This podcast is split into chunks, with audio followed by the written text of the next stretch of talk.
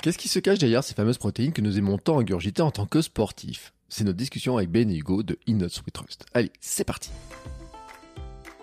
Bonjour à toutes et à tous et bienvenue dans ce nouvel épisode du podcast Sport et Nutrition. Je suis Bertrand Soulier, créateur du podcast Running Kilomètre 42 et j'ai créé ce podcast avec Happy apiculteur passionné par la course à pied, amateur de longue distance et qui propose une gamme de nutrition sportive naturelle.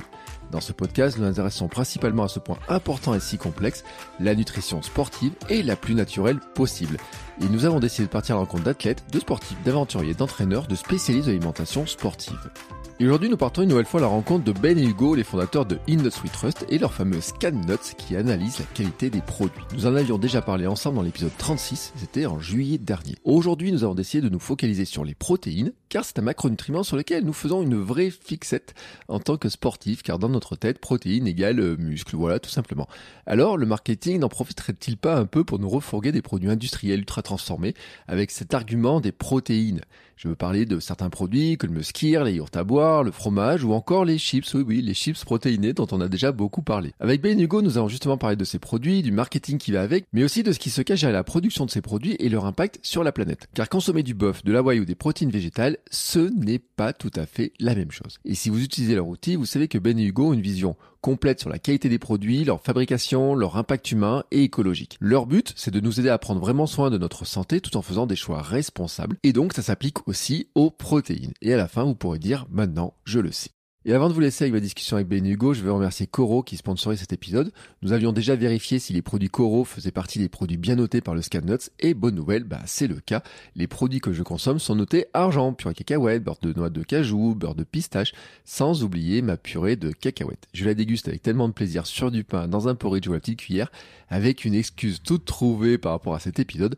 Bah oui, c'est pour les protéines. Il faut dire qu'elle en contient 23%. Voilà en tout cas qui valide tant mes choix pour manger que pour sponsoriser podcast. Vous pouvez acheter des produits en ligne directement chez Coro, koro.fr, la boutique pour les passionnés de produits sains. Coro propose plus de 1200 produits, la marque privilégie les emballages grand format pour éviter de consommer trop d'emballages plastiques et opter pour un circuit commercial court entre le producteur et le consommateur quand c'est possible.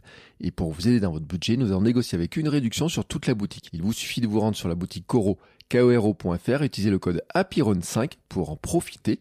Je mets bien entendu le lien dans les notes de l'épisode. Je remercie tout particulièrement Coro de soutenir ce podcast et je vous laisse maintenant écouter ma discussion avec Ben Hugo. C'est parti. Bonsoir les notes. Salut Bertrand. Salut Bertrand. Comment vous allez tous les deux? Eh ben écoute, euh, pas trop mal. Euh, félicitations déjà pour tes 200 000 écoutes Mm. sur ton podcast. C'est euh, top. On va essayer de pas faire, faire en sorte que t'en perdes pas, mais que t'en gagnes presque même si on, si c'est un, s'il y a assez de gens qui, euh, qui sont intéressés pour, euh, pour Alors, écouter. Je vais vous dire un truc, je vais vous rassurer tout de suite tous les deux. hein. C'est que euh, vous faites partie des épisodes qui ont été le plus écoutés. hein. Euh, donc vous n'êtes Oh, pas au top yeah. du top. Ah, hein. c'est bon, ça. c'est pour vous mettre un peu la pression parce que je sais que vous êtes des compétiteurs, Yeah. que vous aimez bien et tout, la compète, etc.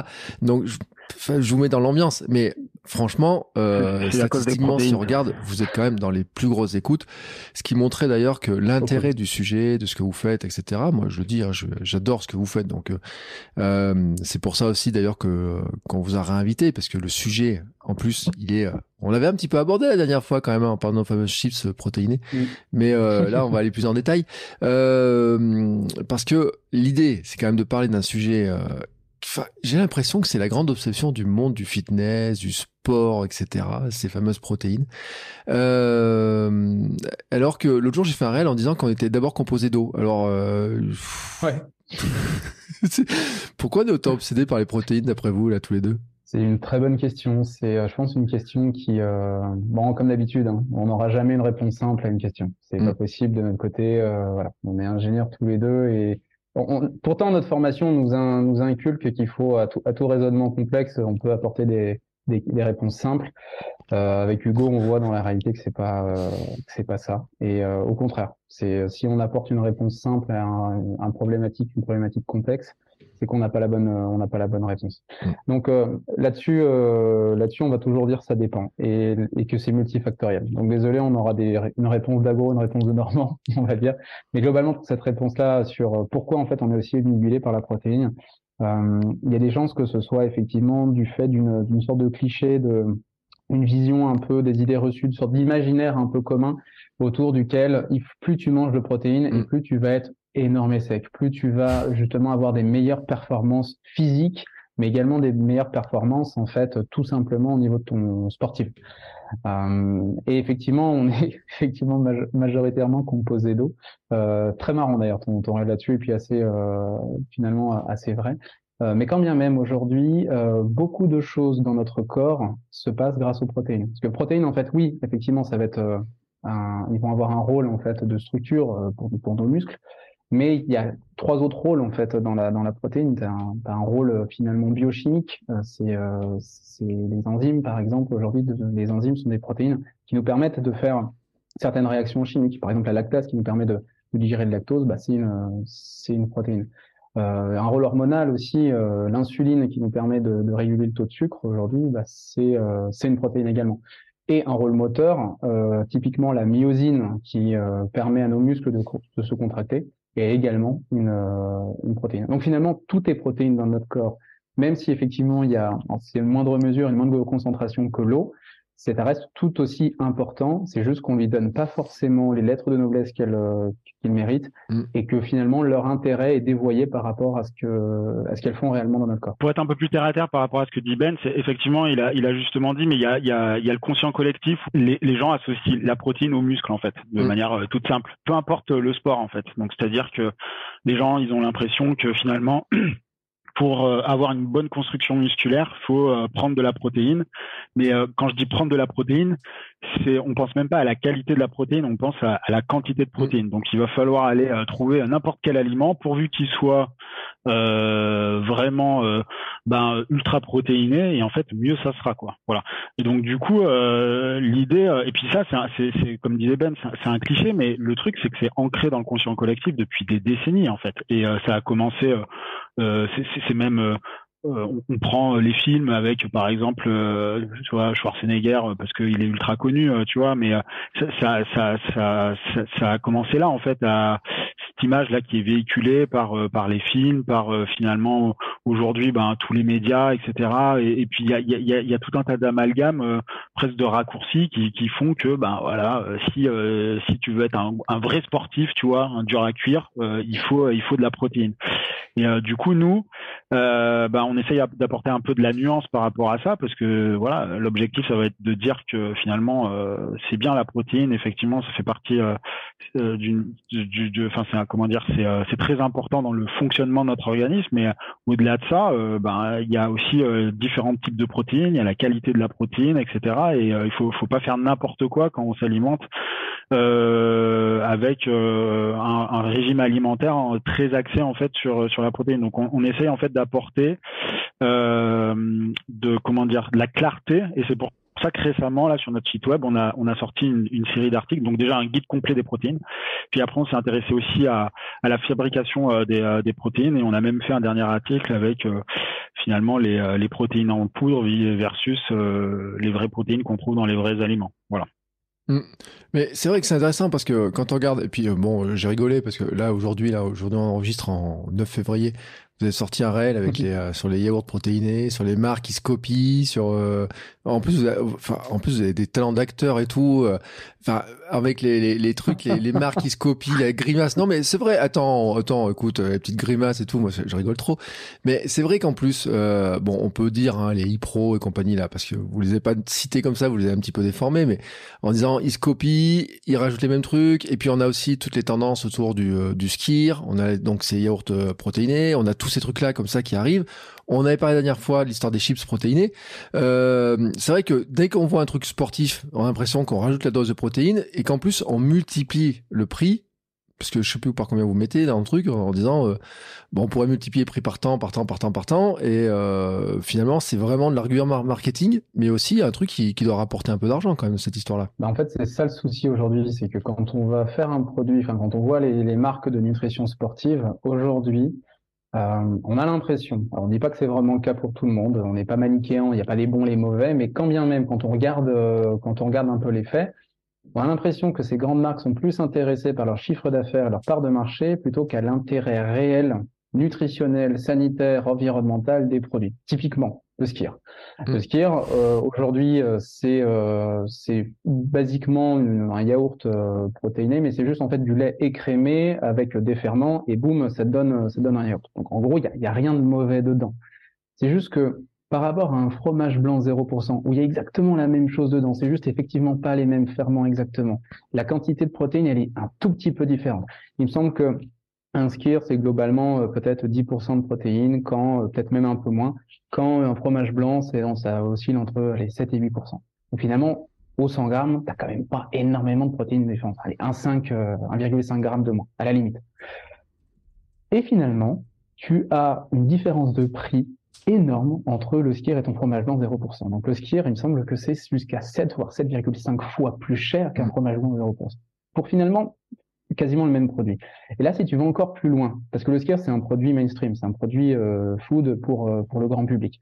Tu prends la même chose. Mais là, du coup, effectivement, on cite euh, Ipro, mais tu as aussi Lindals, donc c'est Nestlé, c'est le pendant de le pendant d'Ipro, mais côté Nestlé.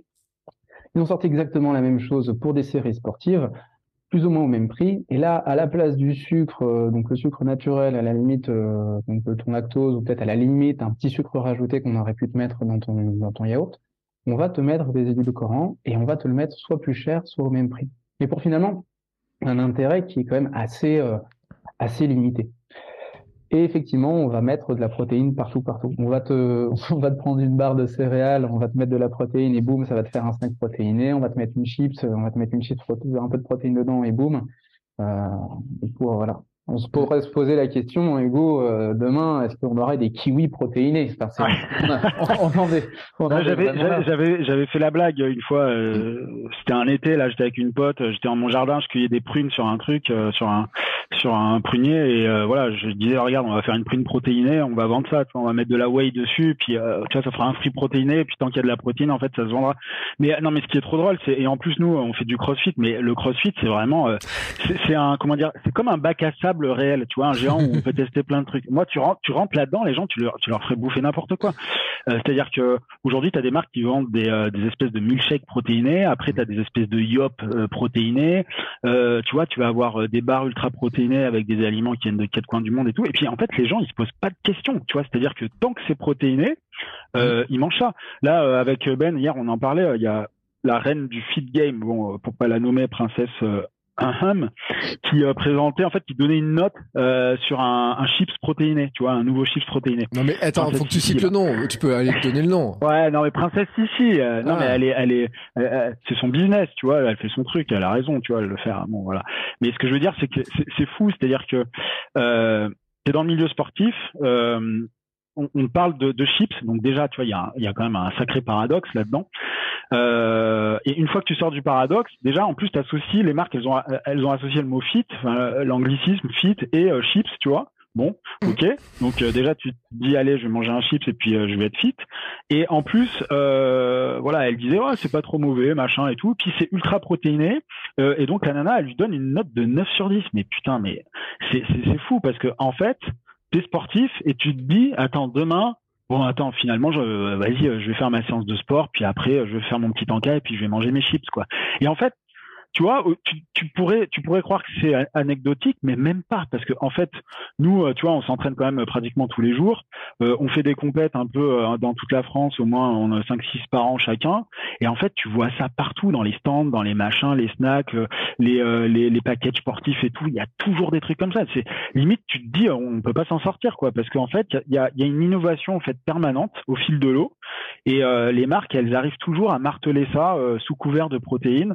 Et finalement, les gens se posent pas de questions, ils mangent, tu vois. Et, euh, et c'est là où c'est dommage. C'est là où c'est dommage parce que euh, ben on n'a pas ce recul-là finalement pour vraiment prendre conscience de, ben, comme on l'avait déjà dit dans le premier podcast avec Ben, l'ensemble de la chaîne de valeur des, des aliments. Et, euh, et malheureusement c'est ça, il est là l'impact, c'est que ça a beaucoup d'impact sur l'environnement, sur sa santé et sur le long terme parce que finalement tu vois on se dit ouais mais ça va être de temps en temps qu'on va consommer ça, mais non en fait. Tous les jours c'est les gens ils consomment ça très régulièrement, toutes les semaines, tous les mois, toutes les années, dans toutes les compètes, etc. Donc au final, c'est une consommation qui est vraiment euh, impactante. Voilà.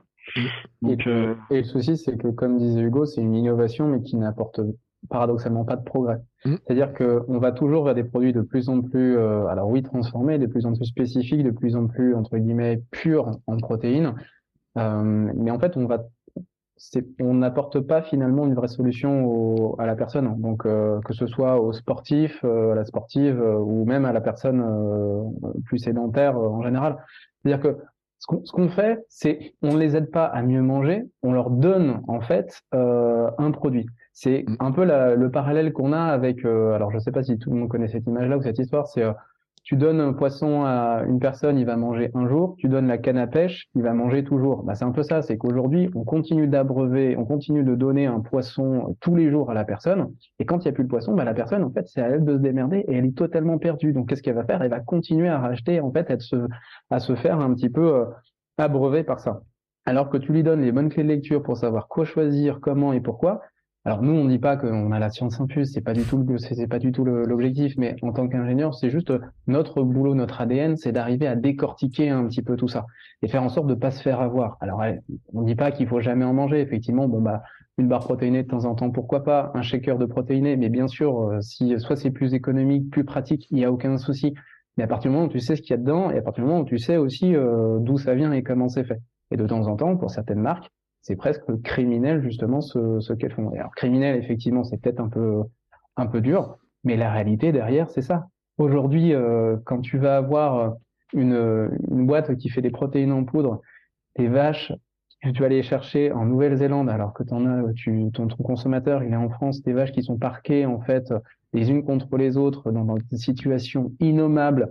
Euh, ton lait, tu le ramènes dans des conditions euh, tout aussi problématiques sans avoir, euh, alors forcément peut-être que d'un point de vue euh, bactériaux, il est nickel. Et d'un point de vue de la qualité réelle de ton lait, ça, ça peut poser, ça, ça peut poser question. Donc, je ramène de Nouvelle-Zélande jusqu'en Europe. C'est, c'est réduit en poudre. Peut-être avant, peut-être après. Tu sais pas trop. Tu sais pas trop dans quel pays. Tu sais pas trop dans quelles conditions. Tu sais pas trop avec quelle personne. Voilà, il y a quand même beaucoup de problèmes en ce moment de salmonelle dans les, dans la grande distribution en, en France et en Europe ces derniers temps. Donc c'est un peu, on se pose des questions. Ensuite, tu ramènes ça euh, dans un shaker, euh, dans un shaker consommé en consommé en France. Mais euh, avant ça, avant d'arriver justement dans la bouche, dans le gosier du, consommateur, eh ben tu rajoutais des édulcorants, tu rajoutais des additifs, plus ou moins suspects, plus ou moins à risque, plus ou moins en grande quantité, sous couvert justement d'un marketing très fallacieux, très problématique. Mais heureusement, que tu as un joli petit logo vert en disant que tu protèges la planète après avoir fait littéralement le tour du monde avec ton produit. Donc c'est ça en fait, euh, c'est ça en fait le souci. Et, et, là on a parlé juste de la partie environnementale et sanitaire, la partie éthique on l'a totalement oblitérée. Quid du prix en fait qu'on a payé, euh, enfin qu'on a payé le lait, enfin l'éleveur, combien il a réellement touché aujourd'hui les éleveurs, même en France, de temps en temps, on arrive à des, des salaires qui sont dérisoires. Il y a des, éleveurs encore en France qui gagnent moins de 600 euros par par mois. C'est n'importe quoi.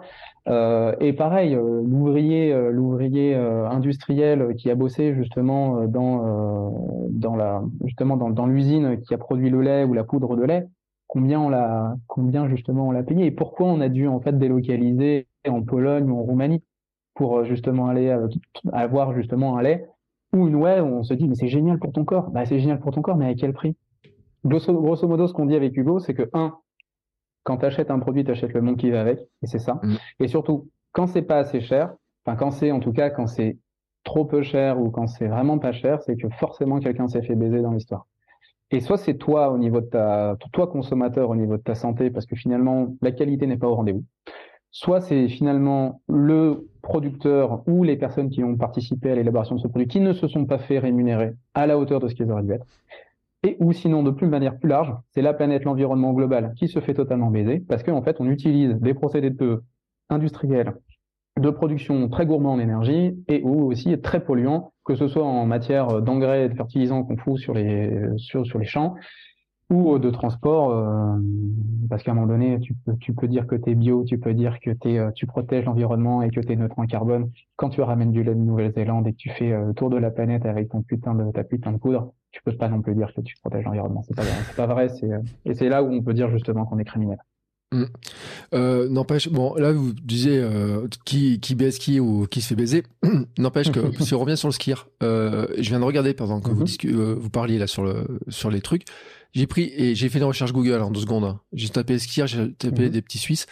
Euh, j'ai pas regardé les tarifs, mais euh, j'ai trouvé les petits Suisses et de marques. Alors après, éthiquement, faut regarder ce qu'il en est, etc. Mais de marques distributeurs. Hein. J'ai même pas pris des marques ou quoi que ce soit ou, autre. Euh, là, en protéines, on est quand même à presque 10%. Alors que dans, c'est-à-dire qu'on est au même niveau que du skier et au niveau tarif, il est clair que la multiplication, elle est, c'est pas du tout la même. Donc, cet argument-là, en plus de, de dire, tiens, euh, c'est bon pour le corps, c'est bon pour, pour ça, cet argument-là, c'est vrai que dans, il y a vraiment un discours, je parle du ski, on pourrait parler des, euh, des, des protéines, etc., où le premier qui se fait avoir, quand même sur l'art purement argument protéines, etc., c'est déjà nous, quoi. Ah oui, totalement. Totalement. Et euh, bon après dans le petit suisse, tu as un peu plus de gras que dans le dans le skier. C'est aussi pour ça justement mm. que ça aussi, euh, enfin c'est aussi en vogue. Pas, tu vas avoir 5% de 5% de matière grasse, peut-être un peu plus. Euh, non, tu vas peut-être pas avoir 20% quand même de matière grasse dans un dans un petit suisse, alors que tu en as beaucoup moins dans un skier. Donc c'est là là-dessus où il, il joue, il joue. Parce que tu parlais. Ouais, et puis tu parlais justement de la, un peu de l'hégémonie de la protéine dans le sport, mais tu as aussi un gros bashing sur le gras et sur le sucre en fait aujourd'hui. Mm. C'est pour ça d'ailleurs en fait que tous ces produits-là sont en vogue et à la mode en disant bah, en fait c'est sans gras et sans euh, sans gras, sans sucre, sans problème. Un peu, ils ont même ils ont même sorti le fit cheese. Ah ouais ouais et puis on a même le, le, fromage, le fromage sans gras. Alors là, tu sais, après les chips, tu peux devenir fit en mangeant que du fromage. T'imagines demain, t'es sportif, eh ben tu te feras des chips, euh, du fromage. En plus le mec dans la pub c'est énorme, il le passe au micro-ondes et tout, c'est euh, trop, bien. Donc euh, il fout ça sur ses pattes après. Tu eh, c'est génial. Tu sais, et ils vont sortir après le burger, euh, le, le fit burger et puis on est bien. Hein. Après euh, terminé. mais c'est le paradoxe, tu vois. Et en plus dans le fit cheese, en plus c'est Ben qui me l'a fait découvrir hier. J'avais même pas vu passer la pub.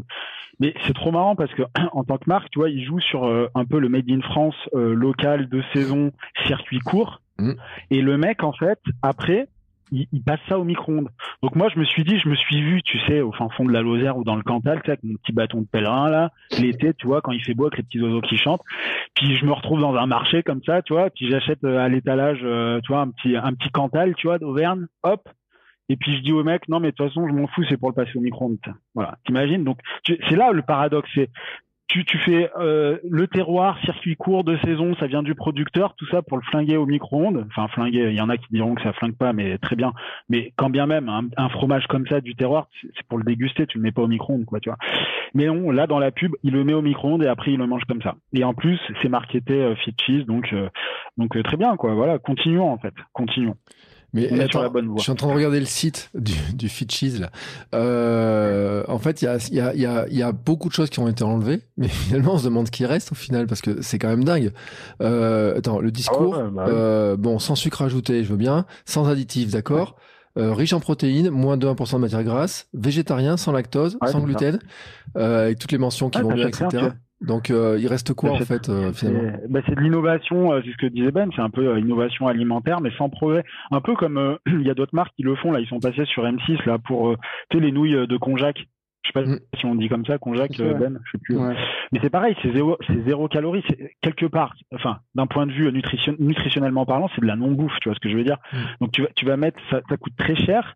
Donc après, il agrémente avec plein de protéines, etc. Mais peu importe. C'est que, c'est que en fait, en tant que consommateur, c'est que tu es capable de mettre des, de, de, des, des sous, en fait, dans, dans, dans, dans, dans de la nourriture qui nourrit pas. C'est fou quand même, en vrai. Toi, c'est, là, en fait, le paradoxe que, tu vois, qu'on souligne un peu sur tous ces produits un peu à la mode et tout. Tu as envie de dire aux gens, mais justement, mettez, mettez, euh, mettez votre argent dans de la vraie nourriture, tu vois, quitte à faire justement travailler euh, euh, les commerçants locaux, tu vois, les producteurs locaux et tout, quitte à manger de la qualité, ben un peu plus un peu plus souvent que ce soit un peu plus cher tu vois mais au moins faire les faire cet effort là tu vois parce que tu t'y retrouves, tu t'y retrouves pour tout le monde, pour, le, pour la rémunération du producteur, parce que tu valorises ben, un savoir-faire, un travail, etc. Toi, tu es content aussi, moi j'aime mieux donner, euh, voilà, payer un peu plus cher, mais au moins je sais où ça va, tu vois, euh, plutôt que de mettre des trucs, euh, enfin tu vois, de l'argent dans des dans de l'innovation sans progrès là, pour des, des, des du fit fromage sans gras ou du, tu vois, du des, des, des chips, enfin tu vois, c'est ça en fait, cette, cette espèce de, de, de paradoxe permanent euh, et en plus, enfin, ce qui est fou, hein, parce que moi j'aime bien dire que c'est fou, parce que tu, tu ouvres tous les réseaux sociaux, mais je veux dire, t'en as, on dirait qu'il y a un produit par semaine qui sort. C'est-à-dire que euh, limite, moi, je pense qu'à terme, je vais devoir faire un sevrage de réseaux sociaux. Mais non, mais parce que ça rend dingue un peu. Je, presque, on est omnibulé par ça, parce que dans, ma tête, je me dis des fois, mais quelles conneries vont encore sortir demain, quoi, tu vois Parce que tous les petits tous les petits efforts qu'on fait comme ça pour donner des clés de lecture aux consommateurs, pour leur faire comprendre que finalement, bah, quand tu achètes euh, un produit, tu achètes le monde qui va avec, etc. Bah, tu vois, on, on, on a l'impression, tu vois, on fait un petit pas en avant, puis hop, on fait euh, dix pas en arrière parce que bah, direct, tu as une marque qui arrive et qui te dit non, mais regardez, là, on fait du fromage sans mmh. gras pour devenir fit, des chips pour devenir fit, euh, du, du machin sans sucre, du machin sans. Enfin voilà, tu vois, c'est très difficile, hein, franchement. En mmh. tant... Euh, quand tu t'y connais pas, franchement, en tant que consommateur, mais il euh, y, a, y, a, de quoi vraiment euh, péter un câble. Parce et t'as dû faire un malaise la semaine dernière quand tout Lindal s'est mis à sponsoriser tous les tous les coureurs pour offrir des, des dossards pour le marathon ah de Paris, toutes les courses et tout. tout le monde. et moi j'ai participé en fait. Et au début j'ai pas regardé le produit. Puis après j'ai dit, puis quand j'ai dit mais en fait c'est quoi ce truc? Et puis après j'ai regardé, et je dis waouh. le problème là-dessus, c'est que tu vas avoir, tu vas avoir encore une fois, c'est très compliqué, c'est multifactoriel. C'est que les marques vont surfer sur un peu la flemme des gens, et en même temps, c'est normal. On va tous à la facilité. C'est, on va dire, je pense que c'est, dire c'est humain, mais je pense que c'est même animal d'aller euh, d'aller à la facilité. C'est c'est juste que d'y aller tout le temps, surtout, ça me ça me pointe vers des, des gros problèmes euh, et des grands risques, comme vient le vient de le dire euh, Hugo. Euh, effectivement, tous les jours, on a l'impression qu'il y a euh, une nouvelle merde qui est sortie. Mais on se peut se poser la question un petit peu de, euh, de en fait, comment se passent réellement les, les, réunions marketing, les brainstorms, mmh. en disant mais quel type de produit on veut aller, enfin, vers quoi on veut aller? C'est pour ça que je te disais en, en, en préambule, y a, on n'est pas manichéen, il n'y a pas les bons et les méchants, mais à, à un moment donné, forcément, certaines marques sont plus incitées à sur leur, enfin, sont plus invectivés, on va dire, sur leur euh, sur leur chiffre d'affaires plutôt que sur euh, vraiment une vraie aide euh, aux consommateurs. Et un peu pour paraphraser Alexandre Assier dans Camelot, c'est systématiquement débile, mais inattendu. Voilà. Donc comme ça, en fait, ça, on sait, on sait pas, on sait pas. Donc là, effectivement, il y a eu les chips. Maintenant, c'est le fromage. Demain, je sais pas. Peut-être que ce sera la prune ou le kiwi protéiné. c'est il y, a, y, a, un flou permanent qui est entretenu, puis en plus, euh, euh, les marques, euh, tu vois, au-delà des produits, elles ont maintenant leurs panneaux publicitaires vivants qui sont les influenceurs, tu vois. Mmh. Donc eux, tant qu'ils sont rémunérés, ils se posent pas de questions. Enfin, moi, j'ai vu très peu. Il y a finalement, il y a très peu en proportion de d'influenceurs de, entre guillemets responsables, tu vois, qui mmh. s'intéressent vraiment aux produits qui dont ils font la promotion. Et donc finalement, voilà, tu, tu, tu regardes hein, dans le CrossFit, c'est très marquant. Tu regardes toutes les tous les mecs ou tous les nanas qui sont sponsorisés, t'en as, enfin franchement, t'as as pratiquement 99% des gens qui vendent la même chose, quoi, avec des codes promo et tout, sans se poser de questions, tu vois. Donc voilà, tu as les marques d'un côté qui euh, les, les, les, fournissent en produits, puis tu as eux voilà, qui, euh, qui, euh, qui, qui, les vendent à coup de code promo, etc. Et derrière, le consommateur se pose pas de questions parce que forcément, tu as l'impression que ben, le physique d'un tel est associé dans parce que ben un tel ou un tel intègre dans son régime alimentaire tel tel tel produit. Donc du coup ben c'est une espèce de raccourci qui est fait. Et puis voilà les gens ils achètent ils consomment derrière et finalement ça impacte alors que ça impacte tout le monde tu vois ça a des conséquences sur sur tout et, euh, et c'est ça qui est, euh, qui est, qui est fou. Et, mais après, je vais te dire un truc, hein, parce que bon, moi, je suis votre compte, j'ai vu vos, vos, vidéos, il y en a certaines, vous êtes torse nu, on voit que vous êtes des gars musclés, vous faites du crossfit, etc. Moi, si un jour, je vais dans une salle de crossfit, Hugo, il arrive avec une boîte de kiwi, il me dit c'est des kiwis protéinés, et je vois son physique, et où je vois, tu vois, où Ben et tout, je me dis, mais ah oui, attends, franchement, euh, il doit avoir raison, tu vois. Enfin, si, si j'étais, tu vois, bah, si je m'intéresse pas au truc, je me dis bon tiens euh, tu sais c'est dans, dans Cialdini d'influence et manipulation il parle du, du, truc de la blouse blanche tu sais le quand t'as un mec avec une blouse blanche d'un coup il a un, pouvoir sur toi. Mais dans le sport finalement c'est tes muscles je veux dire t'as quelqu'un qui est musclé et on parlait tout à l'heure de la reine euh, Sissi mais c'est tout le monde le, cas ou n'importe lequel te dit bah regarde je suis musclé je bouffe ça je suis musclé. Bon bah écoute euh, t'as une espèce de, de, de statut qui, qui, qui en impose d'un coup quoi et, et, justement, c'est ce sur quoi, et c'est pour ça que Hugo disait que les, aujourd'hui, les panneaux publicitaires vivants sont les influenceurs, c'est que il y a des personnes qui sont plus ou moins musclées, euh, plus ou moins euh, minces, et qui représentent le canon de, entre guillemets, la, la beauté du sportif aujourd'hui, ou en tout cas du fitness aujourd'hui, plutôt ça, euh, ou la normalité du fitness presque aujourd'hui, et c'est presque désolant, mais, euh, mais c'est une réalité. Et en fait, euh, on nous, en surfant, euh, en surfant là-dessus, on oblitère aussi tout, euh, tout ce qu'il faut faire pour arriver à un physique comme ça. Mm. Alors quand tu fais de la musculation ou du body, bon, en fait, c'est quand même des heures euh, d'entraînement à, la, salle de musculation.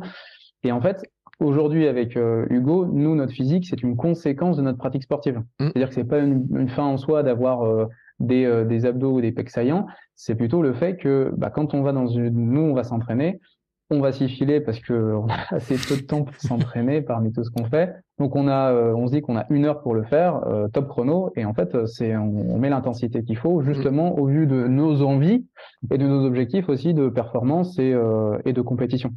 Et finalement, commencer à dire, bah, justement, tu as ce physique-là, parce que tu manges ce produit-là, et donc réduire un peu ça, c'est en, finalement oblitérer une grande partie de l'iceberg, et c'est ce sur quoi justement surfent énormément les marketeurs, en, associant la protéine, la consommation de temps en temps irraisonnée et raisonnable de protéines et de produits euh, dérivés associés, avec justement un physique euh, entre guillemets parfait ou entre guillemets justement ce que tu veux, euh, ce que tu veux avoir idéal pour pour toi. Et ça, encore une fois, c'est un peu de la malversation. Alors là, on dirait peut-être pas que c'est criminel, peut-être pas à ce point-là, mais effectivement, ça reste quand même pas très éthique et peut-être même presque pas très euh, pas très moral là-dessus. Oui, mais en plus, c'est vrai que pour les influenceurs, moi je trouve même ça dévalue un peu leur, euh, tous les, les heures d'entraînement qu'ils ont fait parce que bah, bon, on parle de Sissi mais ça fait 10 ans ou 12 ans ou peut-être plus qu'il est dans le domaine et quand on voit son changement physique, on sait que c'est pas en mangeant des chips, on le voit, on sait qu'il a fallu en, soulever de la, fonte et tout. Ouais, et en fait, on peut dire ce qu'on veut sur elle, mais quand bien même, elle a déjà elle a créé son empire euh, toute seule, euh, et surtout, elle euh, bouge réellement. Et puis elle mm. incite aussi des millions de personnes, littéralement des millions de personnes, à, bouger tous les jours chez eux. Donc là, pour le coup, faut vraiment lui reconnaître, lui reconnaître ça. C'est énorme ce qu'elle arrivait, ce qu'elle arrivait à faire. Mais on parle d'elle, mais tous les autres, tous, les autres grands influenceurs en général, et d'arriver en se disant, je prends ça, donc tu auras les mêmes abos que moi Effectivement, c'est quand même assez euh, peu euh, amélioratif euh, pour eux et c'est un peu dommage. à côté de ça, il faut aussi que ces personnes puissent vivre aussi. Donc, encore une fois, la facilité est là aussi, c'est-à-dire que il y a une grande marque qui arrive avec un gros chèque. Mm. Bah là, tu vois sur Lindals, il y a eu trois, quatre. Enfin, moi, j'ai vu trois, quatre personnes qui qui ont accepté le chèque visiblement parce qu'ils ont accepté la, le partenariat. Mais l'année dernière, une de ces personnes-là a fait exactement la même chose avec ePro Mm. Donc en fait, tous les jours, même l'influenceur va changer son fusil d'épaule. Donc une fois c'était iPro, l'autre fois c'est Lindaz, et demain ce sera des, euh, des aspirateurs euh, et, euh, et, des machines à laver. Donc finalement, il y a même assez peu de loyauté. On sait, le consommateur derrière, il sait pas trop ce, ce, vers quoi aller parce que finalement c'est assez. les influenceurs changent en fonction de, du, du montant d'échec. Donc mais, mais comment, comment leur en vouloir aussi? On leur propose des jolies sommes. Euh, c'est facile parce que du coup, ils n'ont pas grand-chose à faire à part euh, dire que le produit est génial, même s'ils l'ont jamais mangé et que le mangeront jamais. C'est tout. C'est juste que le consommateur doit commencer à se dire que un, il doit faire attention aux marques parce que spoiling, spoiler, euh, spoiler alert, euh, bah en fait les marques ne sont pas forcément nos amis, n'ont pas forcément nos intérêts propres euh, en tête quand ils vendent des produits. Et deux, faire attention aux influenceurs parce que certains ne sont pas forcément non plus euh, ultra euh, intéressés parce que nous on éprouve, mais plutôt intéressés par leur, leur compte en banque. Et encore une fois, dans les deux cas, que ce soit côté marque ou côté influenceur, ça se comprend. C'est juste que nous consommateurs, on doit être aussi, enfin, on doit ouvrir un peu ses chakras, on doit commencer à se poser des questions et avoir une sorte de doute méthodique avant de, avant de manger euh, certains types de produits. Et surtout, commencer à se poser des questions est-ce qu'on a besoin de manger trois steaks par jour? Est-ce qu'on a besoin en fait de se prendre un gros shaker tous les jours? Non. La réponse est clairement non. De l'autre côté, euh, enfin après, euh, pour finir sur les influenceurs, euh, je me rappelle de la caricature, enfin qui devait presque une caricature, l'histoire du Ridind de Thibaut InShape et de ses boîtes d'œufs qu'il avait derrière ses premières vidéos, or qu'on voit beaucoup moins, mais euh, qui il n'y a pas de sponsor en fait pour dire euh, Ridin, etc. Des œufs, je sais pas combien ils mangeaient d'œufs et tout. Enfin, c'est vrai que ces marques-là, elles ont un pouvoir de sponsoring parce qu'il y a un vrai, pro, il y a un produit qui est facile à placer euh, dans la consommation, dans, dans tous les trucs. Moi, j'avais des classes d'étudiants euh, où j'ai voyé manger ce que mangeait Thibaut InShape en vidéo hein, euh, quand il mettait ses trucs, etc. Et c'est resté cette histoire-là. Il y a eu des codes qui sont restés, etc. Mais bon, c'est vrai que quand il dit bah moi je me faisais un tube euh, avec euh, riz d'Inde et puis euh, je sais pas combien d'œufs ou je sais pas quoi dans ma journée, bah finalement c'est pas facile qu'il y ait un sponsor qui vienne dessus. Bon, je dis pas qu'il y en ait pas qui pourraient pas venir. Hein. Euh, nous à l'ASM, moi je suis en Auvergne, l'ASM avait été sponsorisé, le joueur de l'ASM en rugby ont été sponsorisés par les volailles d'Auvergne avec des poulets. Ils prenaient la pause avec les poulets dans les bras, tu sais. C'était c'est beau, hein, des joueurs internationaux qui font 110 kilos de muscles, etc.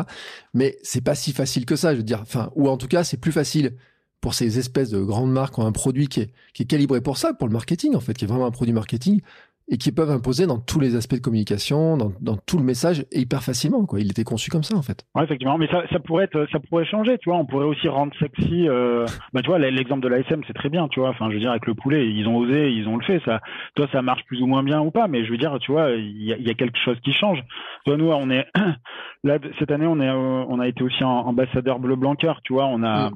on a, enfin, on a fait la promotion. Enfin, c'est un grand mot. nous, on est, on n'est pas influenceur, mais euh, tu vois, on valorisait les produits bleu blanc cœur, donc euh, les œufs, etc. Tu vois, demain, euh, enfin, je veux dire, justement, les sportifs avec une grosse consommation d'œufs, en plus enrichi en oméga 3 et en plus si c'est du label bleu blanc cœur, tu vois, il y aurait quelque chose à faire. Tu pourrais rendre ça très sexy. Mais voilà, c'est aussi une volonté. Euh, faut que ce soit aussi une volonté de un peu du, du de la collectivité presque, j'ai envie mm. de dire, tu vois, de se tourner, de se tourner vers ça. Donc c'est c'est euh, c'est pas facile, mais il y a en tout cas il y a il y a comment dire il y a plein de choses il y a plein de choses à faire. En tout cas il y a plein de propositions euh, euh, différentes à faire et, euh, et nous euh, ben voilà on est là aussi pour proposer. Il y a y a une citation là que j'ai bien aimée l'autre fois je sais plus je l'avais dit à Ben mais c'est tu vois c'est c'est la plus bancale des propositions vaut mieux que la plus brillante des analyses tu vois. Moi j'aime bien ça parce que t'as beau t'as beau t'as beau dire ce que tu veux tu vois mais tu, tu, gagneras toujours en fait à être dans force de proposition et même si tu te plantes, c'est pas grave, tu vois. L'idée, c'est quand même de proposer un autre chemin, une autre méthode, une autre euh, manière de, de, de penser, etc. Peu importe que les gens soient pas d'accord, euh, etc. Mais au moins, tu vois, nous, on, nous, on propose quoi. Donc, euh, des fois, c'est ce qu'on dit. Hein, faites, faites, faites mieux. Hein, il n'y a aucun souci avec ça, mais faites-le quoi déjà. Voilà, parce que c'est, vraiment pas évident. Et il y a la notion d'imaginaire aussi à reconstruire. C'est ce qu'on disait aussi au début. C'est c'est qu'en fait, euh, aujourd'hui, euh, dans l'imaginaire collectif, effectivement, c'est tu prends des protéines en poudre et tu vas avoir euh, et tu vas avoir justement des muscles ou des performances physiques largement meilleures que si tu n'en avais pas pris. Et ça, c'est une construction en fait de l'imagination, du, du, conscient collectif, construction qui s'est fait par des politiques publiques qui ont laissé justement faire des marques dire ce qu'elles voulaient, construction par justement ces mêmes marques qui se sont dit bah en fait, euh, on a du petit lait, euh, du petit lait qui vient euh, de, de l'industrie fromagère en rab qu'on jette et qu'on donne aux cochons parce que ça vient de là hein, en fait. Hein, initialement quand même, là ouais, ça reste c'est un, déchet de l'industrie agroalimentaire qu'on a valorisé en poudre de poudre de poudre de whey. Qu'aujourd'hui on achète un bras, un produit qui était donné aux cochons ou jeté quand même. Donc il y a encore il y a encore de ça quelques dizaines d'années. Euh, et aujourd'hui, euh, bon après il y a la whey native aujourd'hui, c'est directement du lait, mais c'est pas, ça représente pas forcément les plus grands volumes. Donc tu pars, euh, tu as des choses là-dessus et c'est tes imaginaires en fait. Mm. Et ces imaginaires sont construits comme ça. Demain, si tu rends plus sexy justement la consommation d'une vraie bonne viande, mais vraiment mm. en petite quantité, de se dire que demain tu trouves des moyens sympas, agréables, sexy de manger des haricots rouges sous la forme peut-être de burgers, euh, des lentilles, enfin de, des protéagineux, euh, des légumineuses en fait, euh, qui te permet donc de la protéine végétale, qui te permet justement un d'être, de faire l'équilibre entre oui ta part de, protéines, donc d'un point de vue ton apport nutritionnel, et également l'empreinte l'empreinte carbone, l'empreinte environnementale et biodiversité qui est associée. Mais non, en fait, on choisit encore une fois la facilité. On préfère donner un produit toujours transformé mmh. euh, qui n'apporte finalement pas grand-chose. Au contraire, qui est très délétère pour les milieux, la biodiversité en général. Et pas de chance, euh, si, on, si on défonce la biodiversité, on défonce le vivant. Et globalement, 100% de ce qu'on mange vient du vivant quand même. Enfin, enfin peut-être pas pour euh, certaines euh, productions ultra transformées où c'est plus, on sait pas trop si c'est vivant, enfin, c'est pas trop si ça l'a été en tout cas un jour. Mais bon, voilà, c'est ça, c'est changer ces imaginaires-là et se dire qu'en fait tu peux être très heureux et très en forme en mangeant, euh, mmh. en mangeant euh, autre chose, quoi. Mais je vais dire un truc. On, l'a eu quand même parce que on a eu François Pervis dans le podcast il y a quelques épisodes et François Pervis, pour ceux qui ne le savent pas, était sept fois champion du monde euh, sur euh, sur piste euh, dans, dans, différentes catégories et tout. Et hier euh, j'ai échangé un ou deux messages avec lui sur Twitter où il disait aussi qu'il a fait 121 courses de Kerin au Japon. C'est les trucs sur piste là où tout le monde se casse la gueule. Et que lui n'est jamais tombé en fait. C'est le seul à ne jamais tomber en 15 ans. Et, et il a expliqué en fait comment il mangeait. Et lui et en fait il fait partie des ambassadeurs bleu blanc cœur euh, et en fait, il, mm. il, il, parle de la linette, qui est la farine euh, à base de, de lin, de blé, etc. Et euh, il a inventé les mérites. Et quand on voit ses performances, on peut dire que effectivement, cet imaginaire euh, dont tu parles, les performances, être un, athlète performant, etc., peut passer parce que lui, euh, dans son discours bleu blanc cœur, choisir des œufs, etc., de la filière, les farines, etc. Bon, il est sponsorisé par la marque, certes, mais c'est quand même une image qui montre, en tout cas, qu'il y a un autre choix que certains produits. Totalement. Et, c'est intéressant, mais c'est vrai que on les voit, alors on les voit un peu plus le blanc cœur maintenant, faut le dire. Mais c'est vrai que ça va mettre du temps aussi parce qu'ils ont peut-être pas les mêmes moyens à mettre que euh, les grandes marques qui ont débarqué en offrant, je sais pas combien de dossards. Parce qu'en fait, en général, quand tu une marque est visible, c'est-à-dire qu'elle a mis énormément d'argent sur son marketing. Mm. Et en fait, forcément, à un moment donné, ses ressources sont pas, euh, bon, à part si Elon Musk, ou, ou, Bezos, euh, t'as pas des ressources euh, infinies. Donc forcément, si tu mets plus d'argent sur ton marketing, tu mets moins d'argent sur soit euh, bien payer tes employés, et en général, si tu payes pas des employés, ils se cassent. Donc en fait, ce que tu fais, bah, c'est tu limites la qualité et tu décrémentes totalement la qualité de tes produits. Euh, et c'est pour ça que en fait, les marques les plus on va dire les plus verbales, celles qu'on voit le plus, euh, qui sont plus euh, vraiment ouais, euh, virales, c'est ça, virales, euh, bah, en fait, euh, n'ont pas des produits extraordinaires. Il faut se poser des questions, pourquoi justement on les voit plus et pourquoi finalement ton maraîcher qui là pour le coup te fait des vrais bons produits, pourquoi ton boucher qui te fait des vrais bons produits, bah tu l'entends pas, tu le vois pas sur les réseaux sociaux. Bah, il est plus occupé à, s'occuper de faire des bons produits, de d'élever bien ses animaux, de bien cultiver ses, ses, ces kiwis non protéinés ou ces trucs non protéinés, euh, justement pour te, pour te le faire. Et moi, j'ai un autre exemple aussi, hein, très proche, euh, ma petite sœur, qui, elle, euh, multi-championne de France, multi-championne euh, et finaliste euh, mondiaux d'aviron pendant, pendant une dizaine d'années, mmh. qui là refait championne, championne d'Europe sur, sur 2000 mètres rameur, rameur indoor. elle était en équipe de France pendant 5 ou 6 ans bah, elle a jamais touché à une de ces saloperies, euh, jamais. Elle a eu forcément euh, l'occasion, en fait, euh, il y a eu des contrats, il y a eu des gens qui lui ont proposé des trucs, mais en fait, elle a jamais, parce qu'elle ne prend pas, parce qu'en fait, elle aime pas, et parce qu'on est aussi dans la famille, on aime beaucoup trop manger pour boire, boire des protéines, c'est aussi ça. Et par saloperie, je parle, je mets pas tous tous les compléments dans le même dans le même sac. Il y a certains compléments en fait qui sont effectivement ou certaines bah, certains produits de nutrition sportive qui sont vraiment pas top. Et ça, pour le coup, sur notre scan notes, on les, euh, on les note, euh, on les note. Enfin, on, donne, on donne un score justement qui permet de savoir si c'est intéressant ou au contraire s'il y a des, peut-être des petits risques ou des petites alertes. Et à côté de ça, il y a quand même des compléments qui restent très intéressants pour le sportif, euh, surtout si on a du mal à s'alimenter ou si on ne sait pas trop. Bon, par exemple, certaines vitamines, la vitamine D, la vitamine C, ça reste très intéressant. Euh, et puis certaines protéines, même en poudre, bah, si on a du mal à atteindre son quota, euh, dans la dans la journée, euh, bah, pourquoi pas aller là-dessus. C'est quand même plus, c'est quand même un peu mieux pour sa santé ou pour l'environnement de se prendre un shaker de protéines euh, plutôt que euh, deux ou trois steaks par jour. Et c'est aussi mieux pour son porte-monnaie, accessoirement. Puis il faut manger. Ouais, c'est un sujet qui est, qui, est, qui est, important parce que on parlait de viande, on parlait de l'éleveur, etc. toutes les protéines, finalement, ne se valent pas sur, euh, tu parlais de, il y en a qui traversent le monde entier, euh, on parle des conditions de production, euh, on pourrait dire que la protéine qui pollue le plus, grosso modo, le gramme de protéine qui va, qui va polluer le plus le monde, c'est lequel? Bah, Ça va être le bœuf. C'est, ouais, ou la protéine laitière, la whey? Bah, en termes d'impact, en termes d'émissions mm. carbone. Bah, c'est en, gros, hein, c'est kiff kiff. Ouais. le, problème, c'est que c'est encore une fois, c'est ça va être très compliqué, ça dépend de ton périmètre. Mais globalement, si euh, euh, déjà tout ce qui va être issu de l'élevage va mm. polluer énormément. Enfin, typiquement, pour euh, au kilo, au kilo de matière première, ton bœuf, c'est à peu près 33-34 kg de CO2 équivalent par kilo. Donc en gros, tu mets globalement euh, 33 kg de, de, CO2 équivalent. Donc, euh, pour le pour celles et ceux qui connaissent pas les analyses de cycle de vie et les bilans carbone, globalement, c'est tu, tu émets 34 kg de, de, gaz à effet de serre par kilogramme de steak. Mm. Versus euh, pour la même quantité de, de poulet, t'es à 6 pour la même quantité de jambon, t'es à 6. Donc 34, 34 kg de CO2 pour 1 euh, kg de bœuf, 6 kg de CO2 équivalent pour 1 kg de poulet ou de jambon.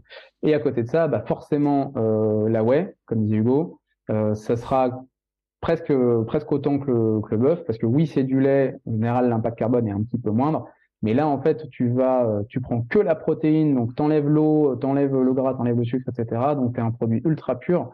Donc, euh, finalement, le bœuf et la whey, c'est les pires produits, enfin, d'un point de vue environnemental, euh, climat, donc CO2 strict, c'est vraiment les, c'est vraiment les pires. C'est pour ça que le mieux, c'est d'aller vers, c'était peut-être là le corollaire de ta question, mmh. c'est d'aller vers le plus possible de, de, de protéines végétales en ayant un ratio 85% de calories végétales euh, dans son bol alimentaire et 15% seulement de calories euh, de calories animales. Et celles et ceux qui choisissent un régime végétarien ou, au contraire végétalien, euh, par eh ben écoutez, l'objectif c'est de, on peut totalement être végétalien et sportif ou sportive et avoir être en très bonne santé et même performer sans aucun souci. C'est juste qu'il faut souvent euh, varier régulièrement pour avoir en fait sa quantité d'acides aminés essentiels euh, euh, optimale.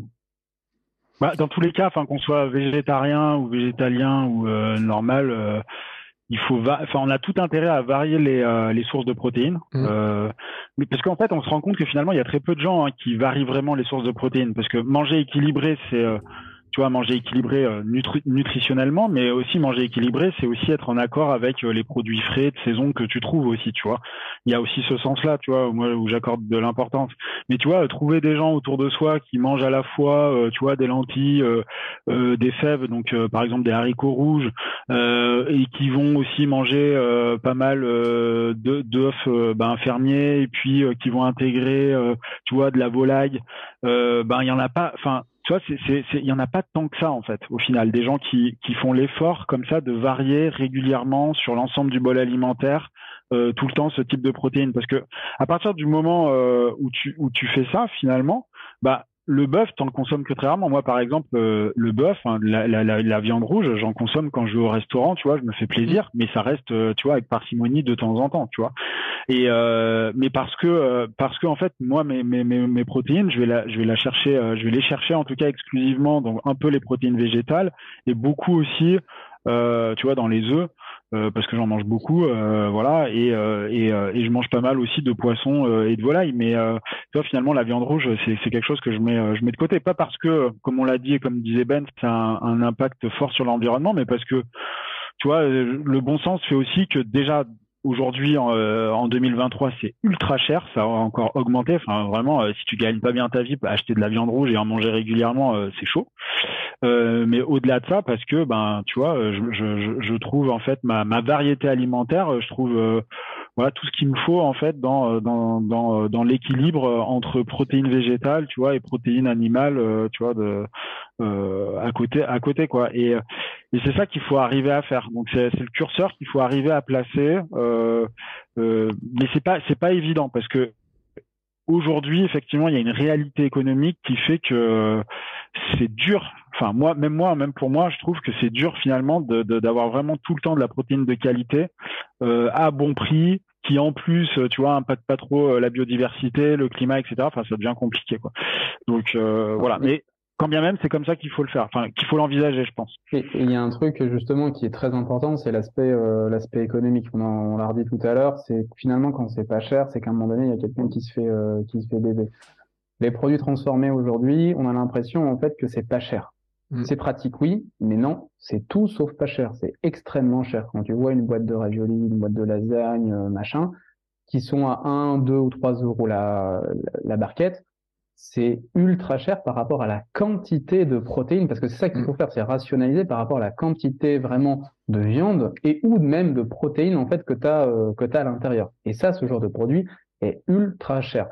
Et forcément, à un moment donné, quand tu as une barquette de lasagne à 1,50€, forcément, tu peux pas te dire, comme vient de le dire Hugo, que tu vas avoir de la viande de qualité. Donc, d'une certaine manière, il faut pas non plus qu'on crie au scandale et qu'on soit euh, vraiment surpris d'avoir de la viande de cheval de Roumanie dans nos barquettes de lasagne. Parce que forcément, on peut pas s'attendre à une viande locale, circuit court qui vient à côté de chez toi quand tu as encore une fois une barquette à 1,50€ à côté de chez toi. Donc une protéine pas chère, ça n'existe pas. En tout cas de viande. Mm. Euh, enfin, une protéine, une protéine animale. C'est pour ça mm. que la vraie question, c'est maintenant, mais qu'est-ce qu'on mange? Parce que on se dit, ça c'est pas bien, ça c'est pas bien, ça c'est pas bien. Bah, déjà, il faut varier, il faut manger le plus végétal, euh, le végétal possible. Euh, donc, on a essayé, donc comme le disait Hugo, de faire un guide qui permet de tout recenser. Donc, oui, effectivement, il y a une mini infographie sur sur Instagram, mais c'est c'est vraiment très parcellaire. L'objectif, c'est de on, a pondu un article de plusieurs pages. L'objectif, c'est de, de le lire et de voir un peu ce qu'on peut manger. Oui, euh, aller vers des œufs, un peu de poisson. Euh, Aujourd'hui, il y a le tofu qui existe, euh, en tout cas en Occident, et ça fait des, ça fait quand même quelques centaines d'années qu'on, dans d'autres pays qu'on, l'utilise et qu'on s'en porte bien. Mais il y a aussi du tempeh, du du, seitan qui sont aussi intéressants d'un point de vue nutritionnel et, de la protéine végétale.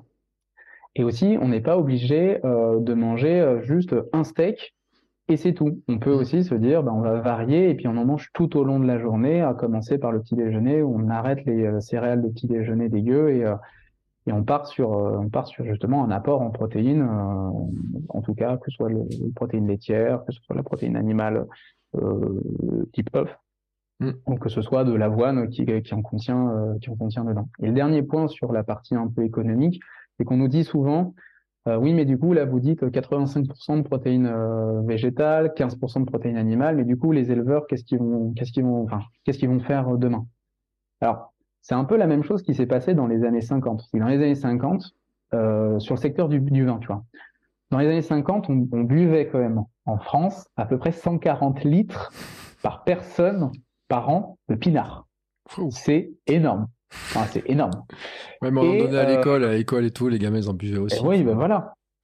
Bah, tu vois, euh, et, mais par contre, le, litron de ton litron de vin, il n'était pas, euh, il était pas au prix actuel. Hein, il était à mm. moins de 1 franc mm. pour les euh, pour les personnes qui sont nées après pour les vieux. voilà. Mais mais globalement, c'était moins de 1 franc ton ton litre de vin. Aujourd'hui, aujourd'hui, on est à 40 litres par personne par an ce qui est, pour nous, on dirait que c'est plutôt, euh, plutôt raisonnable par rapport aux 140. Et avec un prix quand même qui est entre 5 et 6 euros de moyenne en fonction des, euh, en fonction des types de, de vins. Et à l'époque où on a commencé à dire, d'un point de vue euh, politique, bah, on va arrêter de faire du, rouge qui tâche, de la picrate un peu dégueu, qu'on va commencer à faire du bon vin.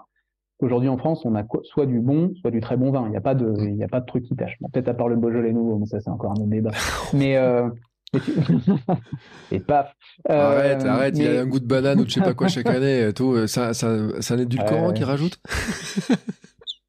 On dira pas ça.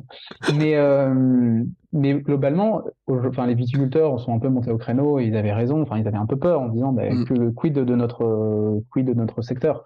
Et aujourd'hui, en fait, je sais pas si vraiment ils se sont jamais aussi bien portés euh, depuis depuis 50 ans, peut-être même plus en 2020, 2023. Donc ça fait même 70 ans. Donc euh, c'est pareil avec la filière viande, c'est que paradoxalement, moins on mange de viande, meilleure sera euh, finalement la qualité de notre viande et plus heureux et plus heureux d'un point de vue euh, psychique, mais aussi économique, seront les seront les éleveurs. Pourquoi? Mmh.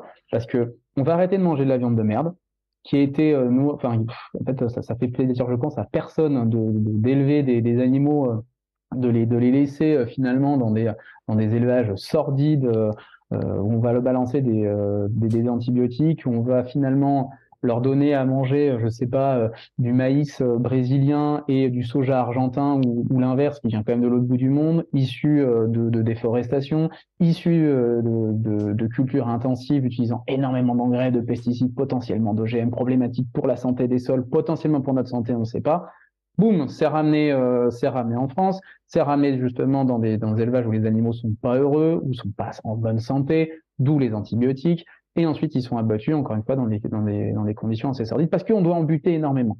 Mm.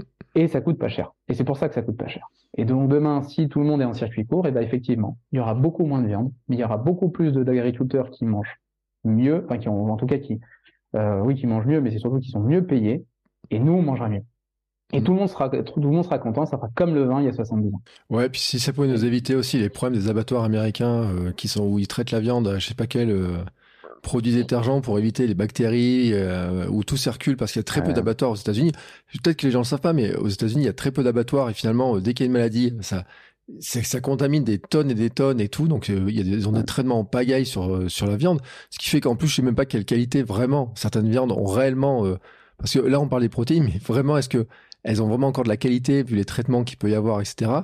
Euh, après, si on parlait en plus des cuissons dans les barquettes, là tu parlais tout à l'heure de lasagne avec ce tout, enfin, après on peut se demander si finalement il reste quelque chose de vraiment nutritif dans certains des plats, quoi. C'est une vraie question. Mais euh, tu vois, même en France, hein, sans aller jusqu'aux États-Unis, euh, aujourd'hui, on a vu que les poules avaient des poux. Hmm. Donc, on va utiliser un insecticide qui est censé être interdit, le fipronil, pour, pour enlever les poux des poules. Hmm. Parce que justement, elles sont parquées les unes avec les autres. Sauf que ce problème-là, c'est que du coup, ça va contaminer également les œufs, et c'est pour ça que là, il n'y a, pas longtemps, il y a eu euh, une problématique des œufs au fipronil. Hein, donc, on bouffait des œufs avec des insecticides. Enfin, c'est des trucs qui mangent des, œufs qui sont euh, justement issus des élevages les, moins les moins bien disants, qui sont plutôt les élevages 3, donc les élevages en cage intensif. Puis pareil, hein, la maladie à prion, hein, la vache folle, euh, on a donné à bouffer de l'animal à de l'animal, enfin de la vache à un herbivore, on lui a donné quasiment la farine animale. Et voilà, c'est plein de sujets aujourd'hui. Il y a plein de dérives de l'industrie agroalimentaire qui font qu'on a effectivement des produits pas chers euh, à euh, sur le papier qui sont pas chers. Dans la réalité, comme on vient de le dire, bah, c'est très cher par rapport à la qualité et la quantité que c'est. Il faudra combien en fait d'alertes sanitaires Il faudra combien de personnes euh, finalement qui diront des enfin, finalement des lanceurs d'alerte, un peu comme ce qu'on fait avec Hugo en disant bah, attention à ça parce qu'on va dans, droit dans le mur, il y a des dérives là-dessus et là-dessus avant que finalement le système, euh, le système change. Il faut, ce qui est malheureux, c'est que forcément à un moment donné, ça va vraiment péter.